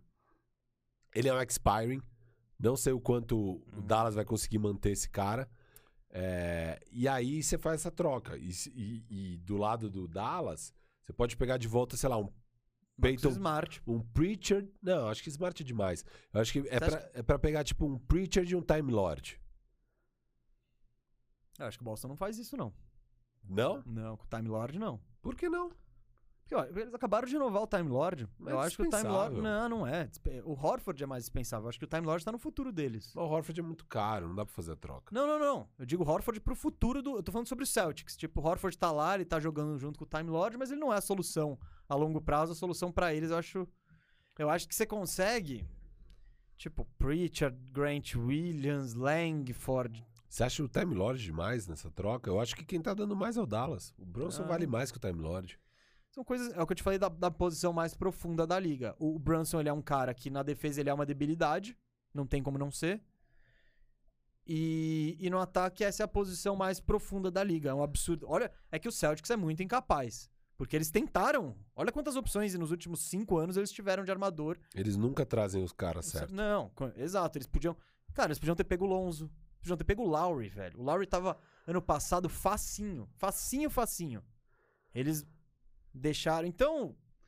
Eu não sei se o Brunson resolve tanto. Não, não, não. Ele, ele, ele é melhor que o, meu que o, que o é que, assim, Schroeder? não, é. é que a gente já falou. O jeito de resolver, você só vai conseguir resolver agora na situação que você tá, resolver mesmo. Ah, sim. cara é trocando o Jalen Brown. Então, antes de Não, fazer essa medida É uma desesperada... aposta legal? Eu acho, mas é uma medida meio desesperada. Você dá o Brunson Coisa num pequena. expiring em troca do Time Lord, que é um cara que, que Ah, tem não, potencial. Você já acordar com o Brunson ali no futuro, né? Então, É, Olha o tempering aí. Não pode, você vai ser multado depois, perder pique. Eu sei que todo mundo faz isso. Você vai atrás do cara, você dá uma ligada no agente deles e fala, É. bicho, você acha que ele fica aí ano que vem? Porque se não ficar... Ah, daí você tem os bird rights, você pode cobrir as ofertas e tal. Não, você não pode cobrir as ofertas, né? Você pode oferecer Isso. quando você quiser. Isso. Tipo, dentro do limite máximo salarial que o Brunson evidentemente não vai alcançar. Cara, hum, eu não sei. Eu não sei. Se você é o Dallas, beleza, o Time Lord é Então, melhora seu time. é isso que eu pensei. Um Time Lord ali é meio que uma coisa que É, o ele, é Dallas um, precisa. ele é um super Dwight Powell. Não é super, né? Mas, enfim, ele é um, Dwight Powell tunado. Então. É. Eu, eu é, o resumo da, do, da, da sua. Do seu ponto é. O Jalen Brunson tem valor, ele é um pouco redundante no Dallas e o Dallas deveria explorá-lo atrás de peças. Antes de perder ele de graça, porque você provavelmente vai acabar perdendo Ah, não, de eu acho que ele renova. É? É, eu acho que ele renova. Não sei. É, então. Não, mas você tem o risco, né? Você corre É, o risco de exato. perdê-lo de graça. Não, eu acho que a questão maior é se você, se você acha que você vai conseguir gente pra melhorar seu, sua equipe, beleza. Porque, de fato, com o Luke em quadro, ele vai jogar 35 minutos e vai ficar com a bola na mão o tempo todo. Estilo Harden no, no Houston. E- mas, mas é isso, né? O, só que aí, toda vez que a bola sai da mão do Luca, ela cai na mão de alguém que não consegue criar nada. Toda vez. Toda vez. É tipo. É, é muito. É, é- é horrível. É, Dallas, é, é. Dallas é- hoje, hoje é um dos piores times Não, de tá, assistir. tá no, assim. tá no meu low Beleza. five. Mudando de assunto, Ah, Indiana Pacers, que você tava falando aí, reclamando do fim Hum. de jogo dele, saiu uma fala aí do dono do, do Indiana. hum, O... Esqueci o nome do dono do Indiana. Mas basicamente o que ele falou é que ele acha uma idiotice pro rebuild. Ah, boa, dono. Ele quer. O que eles estão explorando, então, no fim das contas, é o retool. Rito é. é, Mano, Que é o que eles sempre fazem. Então, sim. o que é muito doido, porque o Indiana tava naquela mediocridade. é, Aí saiu essas notícias, o time não tá mais nem conseguindo ser medíocre, tá abaixo do medíocre, finalmente. E aí, aí é que bateu o desespero, que ele falou: não, precisamos ser medíocres. Precisamos voltar àquela mediocridade e pegar playoff. Ser medíocre, tudo bem. Precisamos pegar playoff. Ele tá preocupado em voltar a ser um time de playoff. Então, esqueça o rebuild revolucionário indiana. Pelo visto, eles estão indo para um retool para voltar àquela mediocridade gostosinha de pegar a sexta vaga e cair na primeira rodada. O que, que você acha disso? Cara, eu- acho que lembra muito o dono do Magic nas antigas ali. Ele curtia, ele queria, mano. Só queria, só queria chegar no playoffzinho. Tá é bom. isso. E, e ele falou: o meu objetivo é sempre estar nos playoffs. Cara, mas o Indiana é assim. É, é- e é a fórmula de sucesso do Indiana. Esse é um time que dá pra dizer que teve sucesso. Tem no, no leste aí nos últimos anos. Deve, deve ser um, Não, é isso. um quando top, o top 8 do leste. quando na- eles, eles. É isso, o Paul George vai embora, eles não vão pro rebuild. Eles Não. trocam e pegam o Ladipo, pegam o. o Cara, eu acho que esse Pacers tem uma solução. Sabones, né? O Ladipo e É, Sabones, é, né? Pelo Paul George. Eu acho que esse Pacers tem uma solução. Eu, eu gosto das peças. O problema é que você nunca vê os caras jogando junto. O TJ Warren, pff, tá, machucou já há 3 mil anos. Aí Brogdon e o Levert sempre jogam um ou outro. Então, o Levert também não curto muito o encaixe. Aí você tem o eterno problema do Miles Turner e do Domantas Sabonis. Enquanto você não, você não resolver. Tipo, eu queria, antes de ir pra um rebuild, talvez eu gostaria de ver um Indiana sem essa dupla. Com um dos dois com um ala tradicional. Faz só essa troca primeiro. Só essa troca primeiro, pelo amor de Deus. E tenta botar junto Brogdon, Lavert, TJ Warren é um sonho, sonho demais. Então, Cris Duarte, esse cara que vocês vão pegar e um dos dois pivôs. E ver o que, que dá nisso com um técnico. Então, você não precisa ser. Então você gostou da fala do presidente? Ah, do gostei. Presidente, não, do dono. Gostei. Meu time de fantasy gostou também. É, Meu é. time de fantasy, o Sabonis ali, cara, coitado dele. Eu fiquei chateado com essa fala. Eu achei que o. Eu, porque quando sai a notícia do, do rebuild, eu falo, puta, eles finalmente cansaram desse lixo e, e- e vão, vão fazer o que tem que fazer. Mas não. É que daria na fazer verdade, as duas coisas. Eles, na verdade, ficaram chateados que eles não estavam mais naquela mediocridade dos últimos anos. Então, é. Cara, pra um indiana, que é- pensa que é um, é um business, né? Os caras É, estão lá, então. mano. Tá pagando as contas, tá chegando no playoff. Chegar nos playoffs tá é a medida de sucesso deles. É, ah, pra uma franquia pequena, é tipo pegar a Sul-Americana pro Goiás. A gente não comparou aí o. É que a NBA tem um nível de equidade. Assim, é que você tem. Que você cê- não- é cê espera- incomparável o Goiás com o É, você Indiana. espera que os 30 times almejem o título, sabe? Você não, você não espera que um time vai falar, não, se eu cair na primeira rodada dos playoffs, tá lindo. Pra sempre. Então, pra sempre não, mas tem muito time que tá louco. O Kings, ele tá louco pra chegar nesse patamar do Nossa. cara. Se eu tiver nos playoffs todo ano, vai ser tão louco. Tipo, imagina receber um jogo de playoff aqui nesse ginásio, que foda. Minnesota. Minnesota, Minnesota, cara, que você assina agora, fala, Minnesota. Você fecha agora. Nos próximos 10 anos, você vai pegar playoff todos os anos e cair na primeira rodada? Eles fecham. Tipo, esse acordo pra eles tá ótimo. Então, nem toda a franquia é o nosso querido Lakers. Inclusive, semana que vem, semana que vem, o programa vai ser o grande guia pra você escolher sua equipe, hein? A gente vai comparar todos os times da NBA com equipes do Brasileirão. Porque a gente quer fazer comparação mesmo. E né? explicar também. Os porquês, dar o, dar o histórico e tal, mas vamos comparar tudo. Se você já quiser sair na frente e soltar umas comparações. Ah, o Lakers é o São Paulo. Ah, o Flamengo é o. sei lá, é o. É o, Spurs. É o Spurs. Você só. Solta aqui que vai nos ajudar. Vai nos ajudar, porque o programa de semana que vem promete ser polêmico. Vamos começar com o leste. É, serão dois programas seguidos polêmicos. Leste depois oeste. Então, só daqui três semanas a gente volta a falar de assuntos mais. Quem, é, aí a gente deve voltar com a nossa escalação de All-Star Game. Isso, isso. A gente volta já É. com All-Star A Game. gente e vai, aí vai voltar bombando com tudo. Mas é isso, eu fiquei chateado com o Indiana mesa. De resto, cara, eu, eu, eu trouxe os dados do- dos hardships. Hum. Quer falar disso? Fala rápido, vai. Que eu Tá. depois eu quero encerrar aqui com uma questão aqui de to- todos os times que foram que foram citados aqui nesse programa. Eu quero, eu quero empacotar. Não, tá. É que, eu- eu- assim, a gente viveu esse momento horroroso, né, da, da- desse último mês. A NBA, com, esse, com essa questão da Covid, já jogaram 576 jogadores mesa nessa temporada. Esse é o recorde da história. É 36, era 540 o recorde antes. Já foram 576. Isso que sempre no fim do ano, né? Aquelas últimas rodadas, hein? é ali que entra uma molecada nada a ver, entre o seu 15º, 14º jogador em quadra e tal. Então a gente tá no ano novo, aqui na virada do ano, metade da temporada, mais ou menos, até agora. Tá meio. Um pouco Hum, menos da metade. menos, é, menos. um pouco menos da metade. É, e já jogaram 576 jogadores. A NBA. Não, é não, 36 jogos, 36 de 82 aqui. Isso. Tinha, Alguns times um pouco mais, alguns times um pouco menos, mas tinha muita especulação da NBA parar por causa da questão da Covid. O que eles fizeram foi adiar alguns jogos só e criaram a Hardship Exception Rule. Hardship, que é tipo dureza. É a lei da exceção por causa da dureza, que são contratos de 10 dias que os times podem dar, que normalmente eles não poderiam dar para jogadores para conseguir completar o elenco e conseguir ter as oito pessoas que precisa para jogar uma partida de basquete. É, E foi legal. Assim, eu- foi horrível por, por um lado, Nossa. né? Muito ruim a queda na qualidade e tudo mais, mas é legal ver o lado bom que eu tô querendo trazer, então é são as histórias maneiras. as histórias maneiras, as oportunidades que trouxeram e tal. Então você tem aí o Azeia Thomas, que a gente tava querendo ver ele jogando basquete, ele já tá no segundo Nossa. time, já tá no segundo time. Cara, e teve umas coisas doidas, tipo, voltou o Chalmers, voltou o Joe Johnson. Estavam um- três anos cara, fora da liga. Sabe um, sabe um, eu tava assistindo. E aí, pra variar, eu mandei no grupo, o Boston Celtics tem que acabar. É, eu mandei no grupo.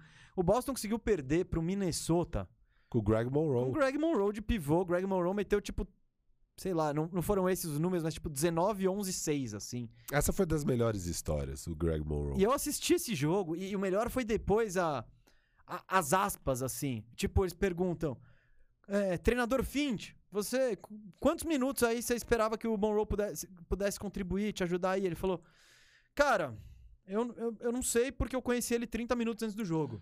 E aí depois o. o- É, mas ele falou alguma coisa tipo, "Ah, acho que eu imaginava 10, só que ele foi jogando e foi bem, e aguentando, e foi jogando. É, mas eu conheci ele meia hora antes do jogo. Aí o Greg Monroe, pô, fala do jogo. Ele falou: Não, o- é o Jalen Noel. Não, Jalen Noel jogou muito bem, grande atuação, tal, tal, tal. E eu honestamente não sabia quem ele era antes do jogo. Então é tipo, tá rolando isso, assim. Muito doido essa, cara. São 58 undrafted rookies até agora. E uma coisa que eu achei animal é esses moleques undrafted que vão pra D-League, é, o, o salário deles de um ano é menor do que os 10 dias que eles ganham na NBA. Então, pra esses caras, tá sendo uma oportunidade incrível, assim. né? É, Por mais que, pô, obviamente, tem muita gente aí nesses contratos de 10 dias, quase ninguém vai ganhar uma vaga mesmo na NBA. Mas só de ter esses 10 dias, e tem caras que já no segundo 10 dias, Mano, no terceiro. Eu imagino 10 esse, dias. esse, esse processo aí do tipo. Ô Joe Johnson, o que você tá fazendo? É, um animal. E teve uns caras tweetando, teve o, o, o Meta World Peace, né? O Ron Artest. Ele, ele tweetou algo do tipo: Cara, eu queria muito, muito estar no shape pra poder jogar, mas eu realmente não tô, não tem condições. Aí É. teve. O Red Miller postou, me chama aí, metendo É. umas bolas de. Cara, o Indiana tinha que fazer. Pra botar os caras que jogaram Seria style. contra o Knicks, aqueles. Não sei o que, o Wa- Dwayne Não, o Washington. Ray Allen voltar pra pegar o recorde do, de volta. Nossa, seria da hora também. é, que, é que o Red Miller seria muito zoeira, porque ele É, tem, mano, 50 e lógico, tantos né? ali. O Red. Cara, o Ray Allen dá, hein? Ray Allen dá. Ele- e ele deve estar no shape. Deve. É, não, shape suficiente pra jogar. Não tô Não falando sei de shape, também. né?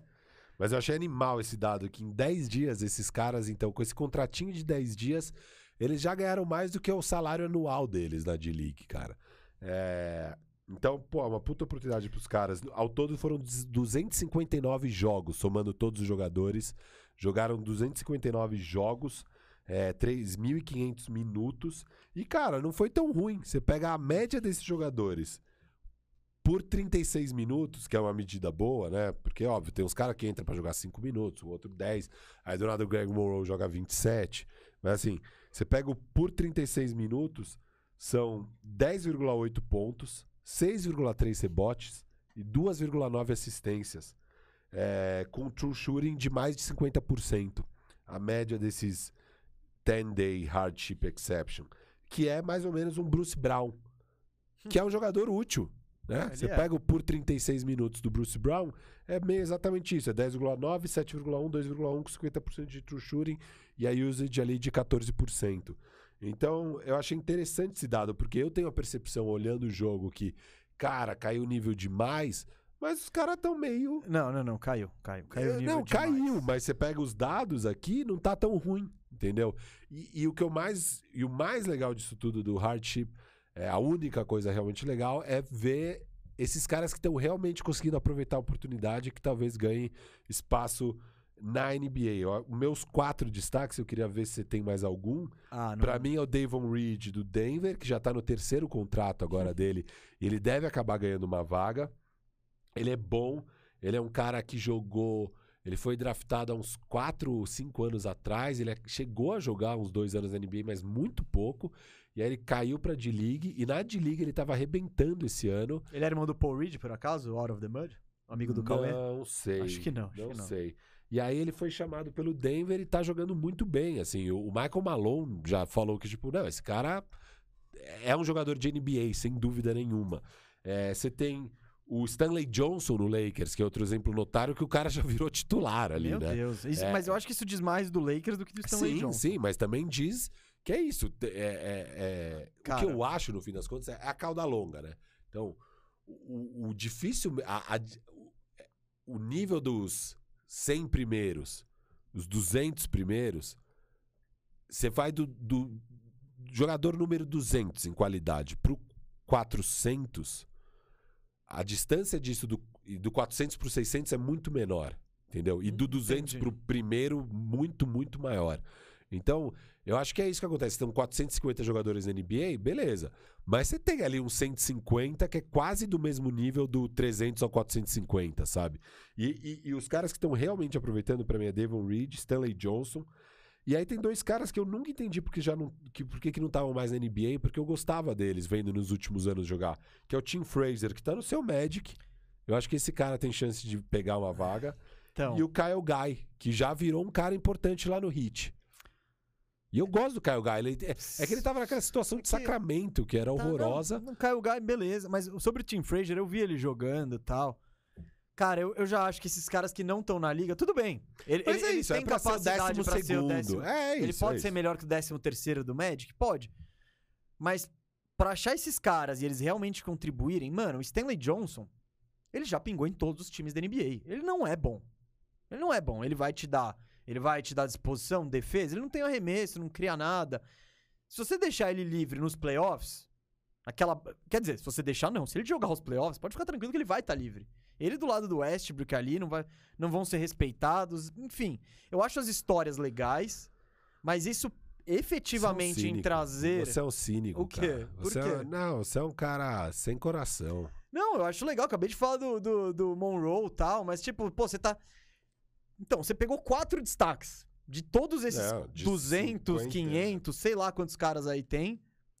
E um deles é o Tim Frazier. Que, tipo, eu tô vendo ele no Orlando. Né? Ele não rouba os minutos ali de. De ninguém do. É, sim, tipo, então. Não, é, e no fim das contas é isso. É aquela. São os caras pra ser décimo segundo, décimo Então, terceiro jogador. E- e, mas Por exemplo, o Tim Frazier, eu não acho que o Orlando vai renovar com ele pra manter. Claro, pode se se todo mundo continuar machucado, tem alguma chance, mas tipo, o Orlando tem, e eu falei da, da posição ser profunda, tem o Cole Anthony, você tem o, o Suggs, você tem o RJ Hampton, você tem, o... tem o Fultz machucado. Tipo, e, e você vê que eu não falei nenhum craque aqui, nenhum Como não, cara? não, a- o Cole Anthony, ele ainda não é reconhecido por todos como um craque. Tá. Mas, tipo, quando ele tiver no All-Star de 2025, aí vai tá todo mundo, nossa, mano, olha o Cole. Eu falo, falei pra vocês. Mas, tipo, aí, são legais as histórias, mas efetivamente, em basquete, isso não vai... é, não, não vai ajudar muito. E, e você fala... e Não, você é- perguntou, pô, você tem algum desses? Eu- cara, não, Não. Porque eu tô evitando Evita ver os jogos... assistir. é, Eu também, eu também. eu tô Eu, evitando. eu vi um pouco do Davon Reed, mais e óbvio, o Stanley Johnson Não, eu o vi Tim bastante. Frazier ele meteu uma bola clutch contra o Boston ali. É. Só que o Orlando, nesse jogo contra o Boston, tava ganhando, sei lá, por 15, faltando 4 minutos. Aí você viu, né, o que que é um time só de D-Leaguers. O Boston sem... Que nem o, o Jalen Brown fez 50 pontos. A O parte Jalen do Brown jogo que batia eu vi... pra dentro e fazia a cesta É, toda hora. E ele... E, e- e, tipo, não é que ele tava destruindo, assim. Ele só foi, cara, Foi o jogo que ele fez 50 pontos. É, né? foi, foi. Foi na, Na prorrogação. prorrogação, é. E não é que ele tava destruindo. Tanto que eu tava vendo o jogo, né? Eu não, não vi esse, eu não vi desde o começo esse jogo, que é muita coisa, né? Mas Eu tava vendo e falei, caramba, o Jalen Brown tá com tudo isso de ponto. Ele errou umas bolas e tal. Mas, Não parecia que tava detonando. não, não. Então. Mas, Cara, cara. é isso. O que, eu achei, o que eu achei interessante mesmo foi essa medida do por 36 minutos desses caras, do hardship. Porque bons números, números de Bruce Brown, assim. E, e isso mostra, no fim das contas, o porquê que as estrelas é o que importa, assim. Porque é isso, você vai... Você consegue achar uns caras pra jogar esses minutos, essa galera do décimo, décimo primeiro... É, é- é muito parecido o nível ali de basquete. O difícil mesmo é aqueles... Não, mas a gente sabe 150, disso. 200 melhores ali. Aquele né? 150, 200, aquele 100, aqueles 50, aqueles 20, aqueles É. 5. Tipo, aqueles 5 É, os cinco. é a diferença de um Curry pra um Mitchell. Tipo, puta, que caras foda. Mas, mano, tem uma diferença. Tem. Então, é o é o LeBron, é o Yannis, é o Harden, é o Harden, o Duran, O o Embiid. Harden por aí, o Embiid, O Embiid tá jogando. o Jokic. Eu nossa. acho que são esses, tipo, vamos lá. Sem ordem. Curry, Antetokounmpo, Por favor, sem ordem. sem ordem. Curry, Não vamos entrar Antetokounmpo, nesse debate agora. LeBron, Jokic, Duran. Embiid, Duran e Luca. Eu acho que são esses caras, Que são os... sete, que estão acima. De... O Harden pode entrar nessa Ah, conversa. ah, sim, o Anthony Davis a gente já tirou. É, ele, ele precisa voltar a mostrar um pouco É. mais. Então, esses caras já tem um, um- uma, uma grande diferença pra galera de baixo, assim. É. Que vão vir os. Aí, aí vai começar a vir Trey, o Tatum, Booker, Mitchell. Booker, Trey. Que são. São esses caras, são estrelas, mas estão querendo chegar e podem até vir a ser super, super estrelas. Olha o Jamoran, o que ele tá fazendo. Ele tá. Assim como o Mitchell já fez antes, eles estão tentando entrar nesse grupo de Os cima. últimos ali. cinco jogos do Jamoran, é, ele tá com média de 33 pontos. Chutando 70% da bola de três. Ah, Com quatro bolas por jogo. surreal isso. Não, ele meteu dois game winner parando no. Parando no ar. Que ele, que Contra ele o Phoenix. E ontem contra o Cleveland. Absurdo. Esse jogaço aí contra o Cleveland. Foi, então. Mas. É, Eu tenho me surpreendido, por sinal. Tem tido muito jogo bom, cara. É, tipo, é, é isso. A maioria dos jogos tá meio cagado, mas quando você acha aquele jogo que tá com a escalação quase titular, sim, eles você têm sido acha? muito bom, cara. Esse jogo do Cleveland e, e- E e Memphis. Memphis ontem foi animal. No domingo teve uns três jogos sensacionais. No domingo. Acho que foi domingo que eu, que eu vi. Domingo Eu- foi o melhor dia de basquete em muito tempo, assim. Foi. Eu assisti um depois do outro e, cara, só jogaço, assim. Muito bom. É, mano. É. Ah, NBA. Memphis, você quer final, final... Ah, Não, a sua não. pergunta. Não, eu só quero. Vamos finalizar aqui com isso, ó. Não vamos falar de Memphis hoje. Tá. Eu só quero saber rapidamente aqui. Que eu trouxe os times. A gente até falou disso antes, tá? Mas os times pra mim mais insuportáveis que me. Mais me incomodam vê-los formados. Que são. Os times que tem que acabar? Quem tem que acabar? Quem mais Ah. tem que acabar? Quem tem que acabar com mais urgência? Tô te trazendo quatro: Portland, Indiana, Sacramento e Boston. Primeiro, você quer adicionar alguém? É...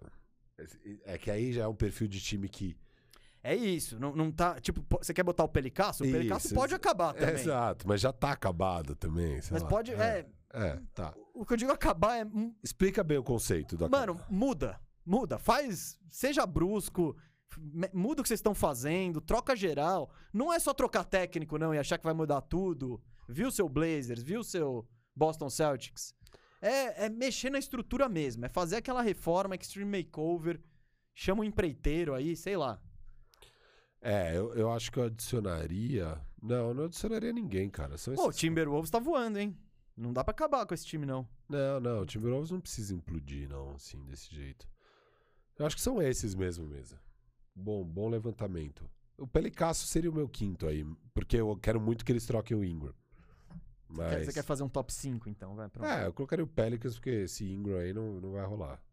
No E Pelicans. quem que tem que acabar primeiro aqui? Quem que você tá mais de saco cheio aí? Ah, é o Portland, cara. Portland, já deu, Tá- né? Não, tá nojento de ver. Você- é, os caras, você vê os caras jogando, é tipo é um desânimo. É uma. É, e, e, e tá um É um basquete horrível. E aí eles, tipo, eu acho que já tá naquela décima iteração com as mesmas peças, que aí você já tá tentando umas coisas que já não faz mais nem sentido. Eles estão. Ele, ele- o sistema defensivo deles de pressão tá tirando o Nurkic do garrafão.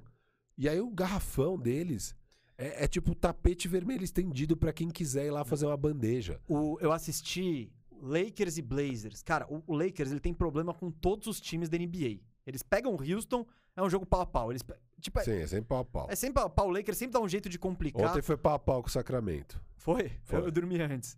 O... Ontem, do dia que estamos gravando, né? É. Ah, e contra o, contra o Blazers, nossa, o Lakers parecia uma máquina. O ataque inteiro funcionando, todo mundo bem.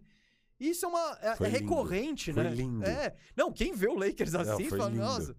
Você, Não. olha, basquete fluido aí, cara. Não, mas não se engane. Eu sei. Você já não se enganou. Você pegou o Sacramento e foi mais complicado. Não, o nosso ataque do Lakers contra o Sacramento tava horroroso. Não, o Lakers.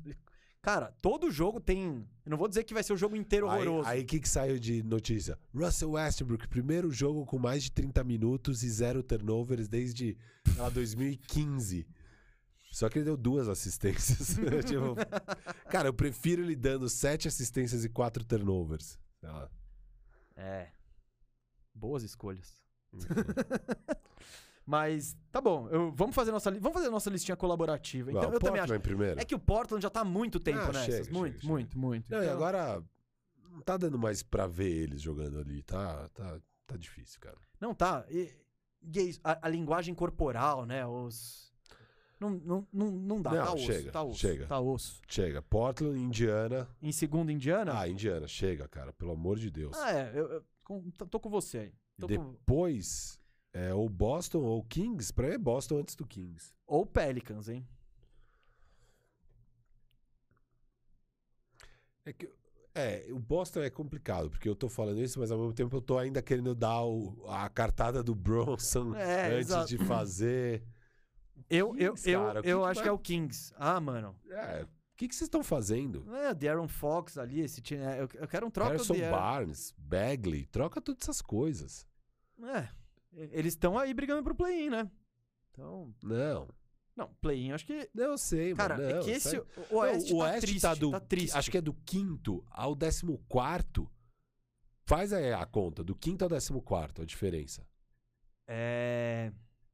Seis jogos e do sétimo, que é o Lakers. Ah, não, do quinto, que tem a mesma Isso, retrospecto do Lakers aqui. É sete jogos e meio. Exato, é muito perto do quinto, então o cara que tá quase.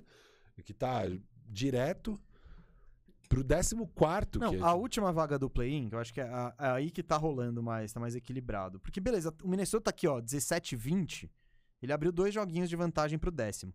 Aí o Sacramento Kings, que tá 16 23 no momento que gravamos aqui, ele tá meio jogo na frente do Spurs e do Blazers, um jogo na frente do. Aliás, um jogo e meio na frente do Oklahoma City Thunder e dois jogos e meio na frente do Pelicasso, que é o que é o peno. Bom, e se for botar aí, até o Lanterna Houston Rockets tá a 5,5, só que o Houston Rockets botou, teve vergonha na cara aí e perdeu as últimas oito seguidas pra fazer um tank direito. Alô Red Nation, hein? Alô Red Nation, Alô, aquele Red braço. Já se acostuma aí com a saída do Christian Wood. que a gente falou, né? Mas, não, né? Não, não, mas tudo bem. a mas gente não tudo sabe bem. nada de Houston Rockets. Não, aqui, ó. E. Ah, cara, eu. Eu ia falar Sacramento, mas o Sacramento ele tá começando a colher os frutos agora. Nesse, com esse décimo lugar aí, então. Antes, inimaginável, assim, É, sucesso. eu, eu não sou tão a favor deles trocarem. Eu só acho que o Harrison Barnes e o Bagley eles já tinham que ter trocado há mais tempo. Ou, ou o Hilde. Eu- Pelo menos um desses três, sabe? É, pra, eu acho também. É que então, eles têm uma base até que cara, né? E que não, não entrega. Eu, É, eu acho que quem Acho eles pra tinham que trocar é o Darren Fox. Dá, cara, Mitchell e Halliburton, vambora. Descobre se o Mitchell serve ou se ele vai ser só um reserva que marca bem, tá ligado? É. E, e vambora. Mas troca já. Daí troca também o Hilde. Não, beleza. Troca o Hill, troca o Barnes. Esses, nenhum desses caras, é. Eu, É. eu- Só que o Sacramento, essa é a questão, né? Eu sou a favor mesmo. Pode pôr em terceiro aí o O Sacramento. Sacramento. É, vambora. É porque o Sacramento, diferente do Boston, ele tá numa crescente. Uma crescente bem devagar. num ângulo bem bem agudo, mas tá aqui, ó. Tipo o meu time de fantasy. é tipo seu time de fantasy. Ele Tá. tá crescendo, não vai chegar em lugar nenhum, mas ele tá crescendo. Então o Sacramento ele pode ver isso como um sucesso. Olha, gente, finalmente, quem sabe em mais três anos a gente não tá nos playoffs, assim. E o Boston não. Boston ele só regrediu dos últimos anos. É, tá muito decepcionante, né? Mas, Eu, eu, eu colocaria o Sacramento antes ainda. É, porque o Boston, você ainda consegue olhar pra isso e falar: tá, eu ainda quero tentar mais alguma coisa antes de implodir Tatum e Brown. O Sacramento Kings, você olha pro Kings e você não fala: ah, tem alguma coisa aqui que eu possa fazer que vai dar bom. Não tem. Não, não tem. Esse time aí, assim. Hilde, Barnes, Darren Fox são muito caros para ser o seu, o seu, a sua espinha dorsal. E não é bom o suficiente, assim. Tá claro que não é bom o suficiente. Só que são caras que têm valor aí no mercado. Então, eu, eu nem, eu nem digo que tem que trocar o Darren Fox. Mas eu acho que tem que trocar dois desses caras. Pelo- Eles têm que trocar duas das principais peças deles, pelo menos, sabe? E vai tentando montar. Às vezes, pô, por que, que você não vai atrás de um Sabonis? Coitado. Tudo Coitado bem. do Sabonis. O problema é dele. Não, entendo, problema é entendo, dele. Mas coitado. Vai atrás do Wood, cara. Vai atrás do Wood. Vai atrás do Jerry Grant. Vai atrás de sei lá quem. Eu não iria atrás do Jerry Grant. Não, Jeremy Grant ele é, Ah, ele é o Harrison Barnes. É, não. Eu não iria atrás do Jerry Grant. Mas vai atrás do Wood, do Sabonis, cara. Não, pode ser, pode ser, pode ser. O que eu acho é que. É que eu sou a favor do Sacramento, mas ir pra um tank. Manda o rachão lá pra. ma- Rachão pro Golden State. Pega o Moses Moody e mais alguma coisa.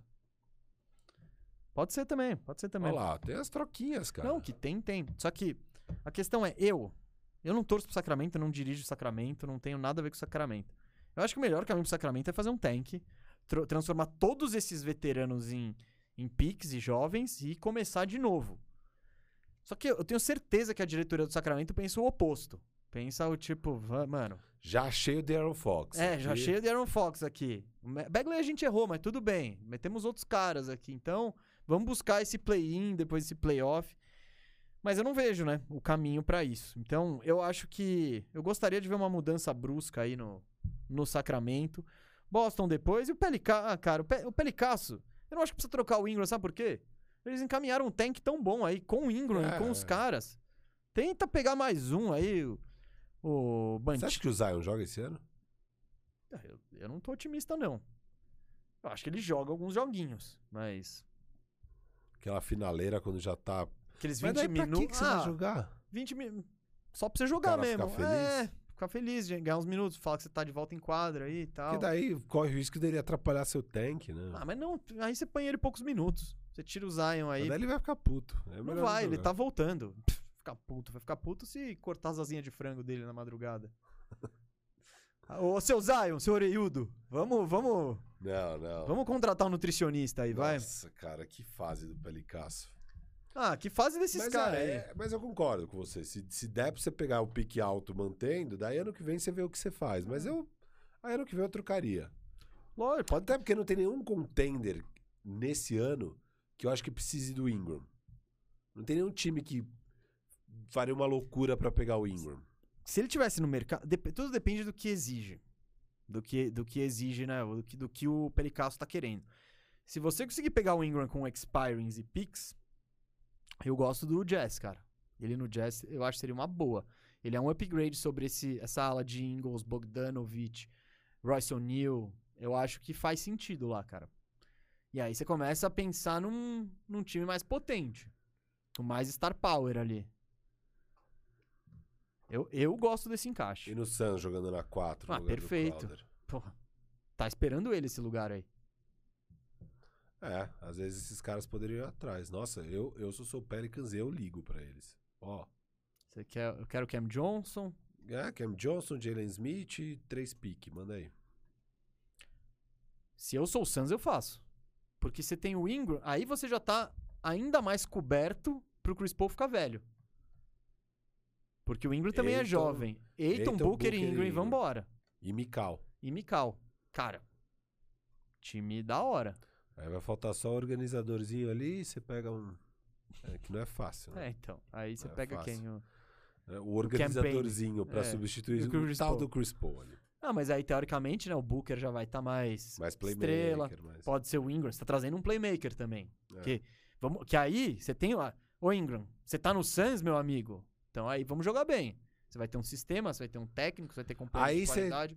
Para, não tem mais desculpa pro Ingram, se ele cai Eu não tô falando nem de estatística. É. Não, não. Tô falando de jogar bem. Eu não ligo tanto pra isso. É, não, não, não, porque mas é, isso. que tipo, mas às vezes ele vai pra lá e fica, puta, olha o Ingram aí Não. fazendo 17 pontos, que bosta. Tem que cair mesmo, mas É. tudo bem. O que importa é jogar bem e contribuir pra vitórias. Eu e, acho. E é isso que eu falo. Ah, o Kuzma, você pega a estatística do Kuzma, eu nem sei quanto tá nessa temporada, acho que é 13 pontos, 14 pontos, sei É uma lá. montanha russa danada esse. É, Kuzma. ele é, ele é. Mas, não, tipo, não, não é isso que eu olho pra falar quem é melhor que quem, sabe? É, é quem eu acho que consegue contribuir pra ganhar jogos e, e consegue ser parte integral de um time campeão, Então, sabe? fa- falei aqui de alguns times, ó, eu nem fui pro Miami Heat. Você, pô, muito bom pra ele também. É. Posição 4. Então, Então, tem, tem uns times aí que podem... Chicago Bulls. Basicamente, tu, sabe o que você falou de nenhum container precisaria do Ingram? Acho que basicamente é todos os containers cairia bem um Ingram. Mas você acha que algum Não, não. contender vê o Ingram como a peça que falta? E daria esse o all-in? Suns e sim. Você acha que eles dariam um all-in, assim? O que, que, que é o all-in dele? Eles não, não, não comprometeriam nenhuma peça Não, não. integral. All-in dá todos os piques do É futuro. todos os picks. Aí você tem que falar. O Ingram não vale cinco picks. É, então. Mas, tipo. dois picks. dois picks e uns swaps. moleques, assim. Tipo, beleza. Dois picks, contrato expiring aí, sei lá, Bogdanovich, é, Rudy Gay e três picks. Aí tudo bem que você não tá dando muita coisa. É, é que aí, cara. Mas aí do lado do Jazz, eu não acho que é um upgrade tão grande de Ingram em relação ao Bogdanovich. Ah, é. É. é. Então, acho. eu não acho. Não, eu acho, eu acho. E que você dá o Ingles também. Você tem que dar um dos desses dois. Mas. É. Não, mas você não tá querendo abrir mão de Bogdanovich, aí fica, fica difícil. Não, que, óbvio que ele é um bom jogador. Ele tem. E o. E o Pelicasso pegando ele, Não, é. despacha ele pra qualquer lugar. Eu- é que eu gosto mais na- no caso do Suns, que tar- poderia dar um Jay Crowder, sabe? Pode dar um Jay Crowder que já é um salário alto, e aí completa com a Não, mas o molecada. Jazz eu tô pensando, você substitui os minutos de um, pro- de um, de um pelo outro. Sim, sim. Então, não é que vai fazer falta. O que o Bogdanovich jogar, você já mete o Ingram é junto. óbvio. Mas é. O Ingram traz. O, o, o Bogdanovich tem mais arremesso, mas o Ingram, o Ingram é muito mais playmaker. Então, tipo. hum, Sim, sim, isso Eu, eu não gosto tanto pro Jazz, cara. eu gosto. Eu acho que eu gosto mais pro Suns. Eu gosto pros dois. É, são upgrades na posição. E são times que estão. Sabe que a gente tá falando de melhoras marginais ali? Que pro Golden State, cara, ele tá ali perto, mas se botar um pivô talvez suba. Esses são dois times que precisam de melhoras marginais. Sei que o primeiro aí da nossa lista, se vai pra um rebuild pesado, O aí, Portland, aí ah, sim todos esses containers ligam pra eles. Oh, e o Larry Nance? Oh, e o... e o Covington. E o Covington? E esse Nurkic aí? Oh, e o Norman Powell? O- é, então. Nossa, vai... Não, se eles quiserem. Vai ser um auê danado até o deadline mesmo, que é 10 de, ma... de fevereiro, gente. 10 de fevereiro. Estaremos, estaremos lá, ao estaremos vivo lá. aqui. Bom, Beleza. acabamos? Fe- Fechou. Fechou, galera. Feliz ano novo, Feliz todo ano mundo. novo, feliz ano novo, feliz ano novo.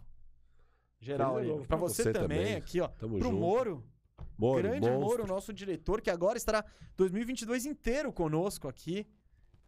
Se divertindo a valer. Tinha que ter a câmera agora. É que- é, Que nem o programa do Neto, vai lá e constrange. Cascão. Constrange. Constrange o Cascão? Um dia um cara que eu conheço foi chamar lá Salsicha. Ah, é? É, é. Podia ser você, hein? Aí É. subir a carreira. Não, tudo bem. Tudo bem? Bom, gente, amanhã tem mais. Tem Bandeja Bet, duas da tarde, vem conosco, vamos trocar ideia mesmo com você. O Bandeja Bet é o programa pra bater papo com a galera e soltar as braba. Semana que vem o Bandejão vai ser especialíssimo, hein? Vai ser, vamos começar o guia de equipes da NBA. É- o guia pra ajudar você a escolher um time ali. Você pode ser que você começou a ver basquete há pouco tempo, tal, não sabe qual é que é direito, ainda não tem um time do coração. Não perca o Bandejão de semana que vem. Deixe seu like, clica aqui ó, no, no link do Vinho 22. Aconselho, se, se gostar da bebida, vai lá e faz uma comprinha ali, surpreende aí a pessoa que você gosta. E é isso. O Bandejão volta semana que vem. Amanhã tem Bandeja Bet. Um feliz ano novo. Um 2022 com muita saúde, muita paz, muito amor. E que seja um ano melhor do que foi 2021. Valeu, gente.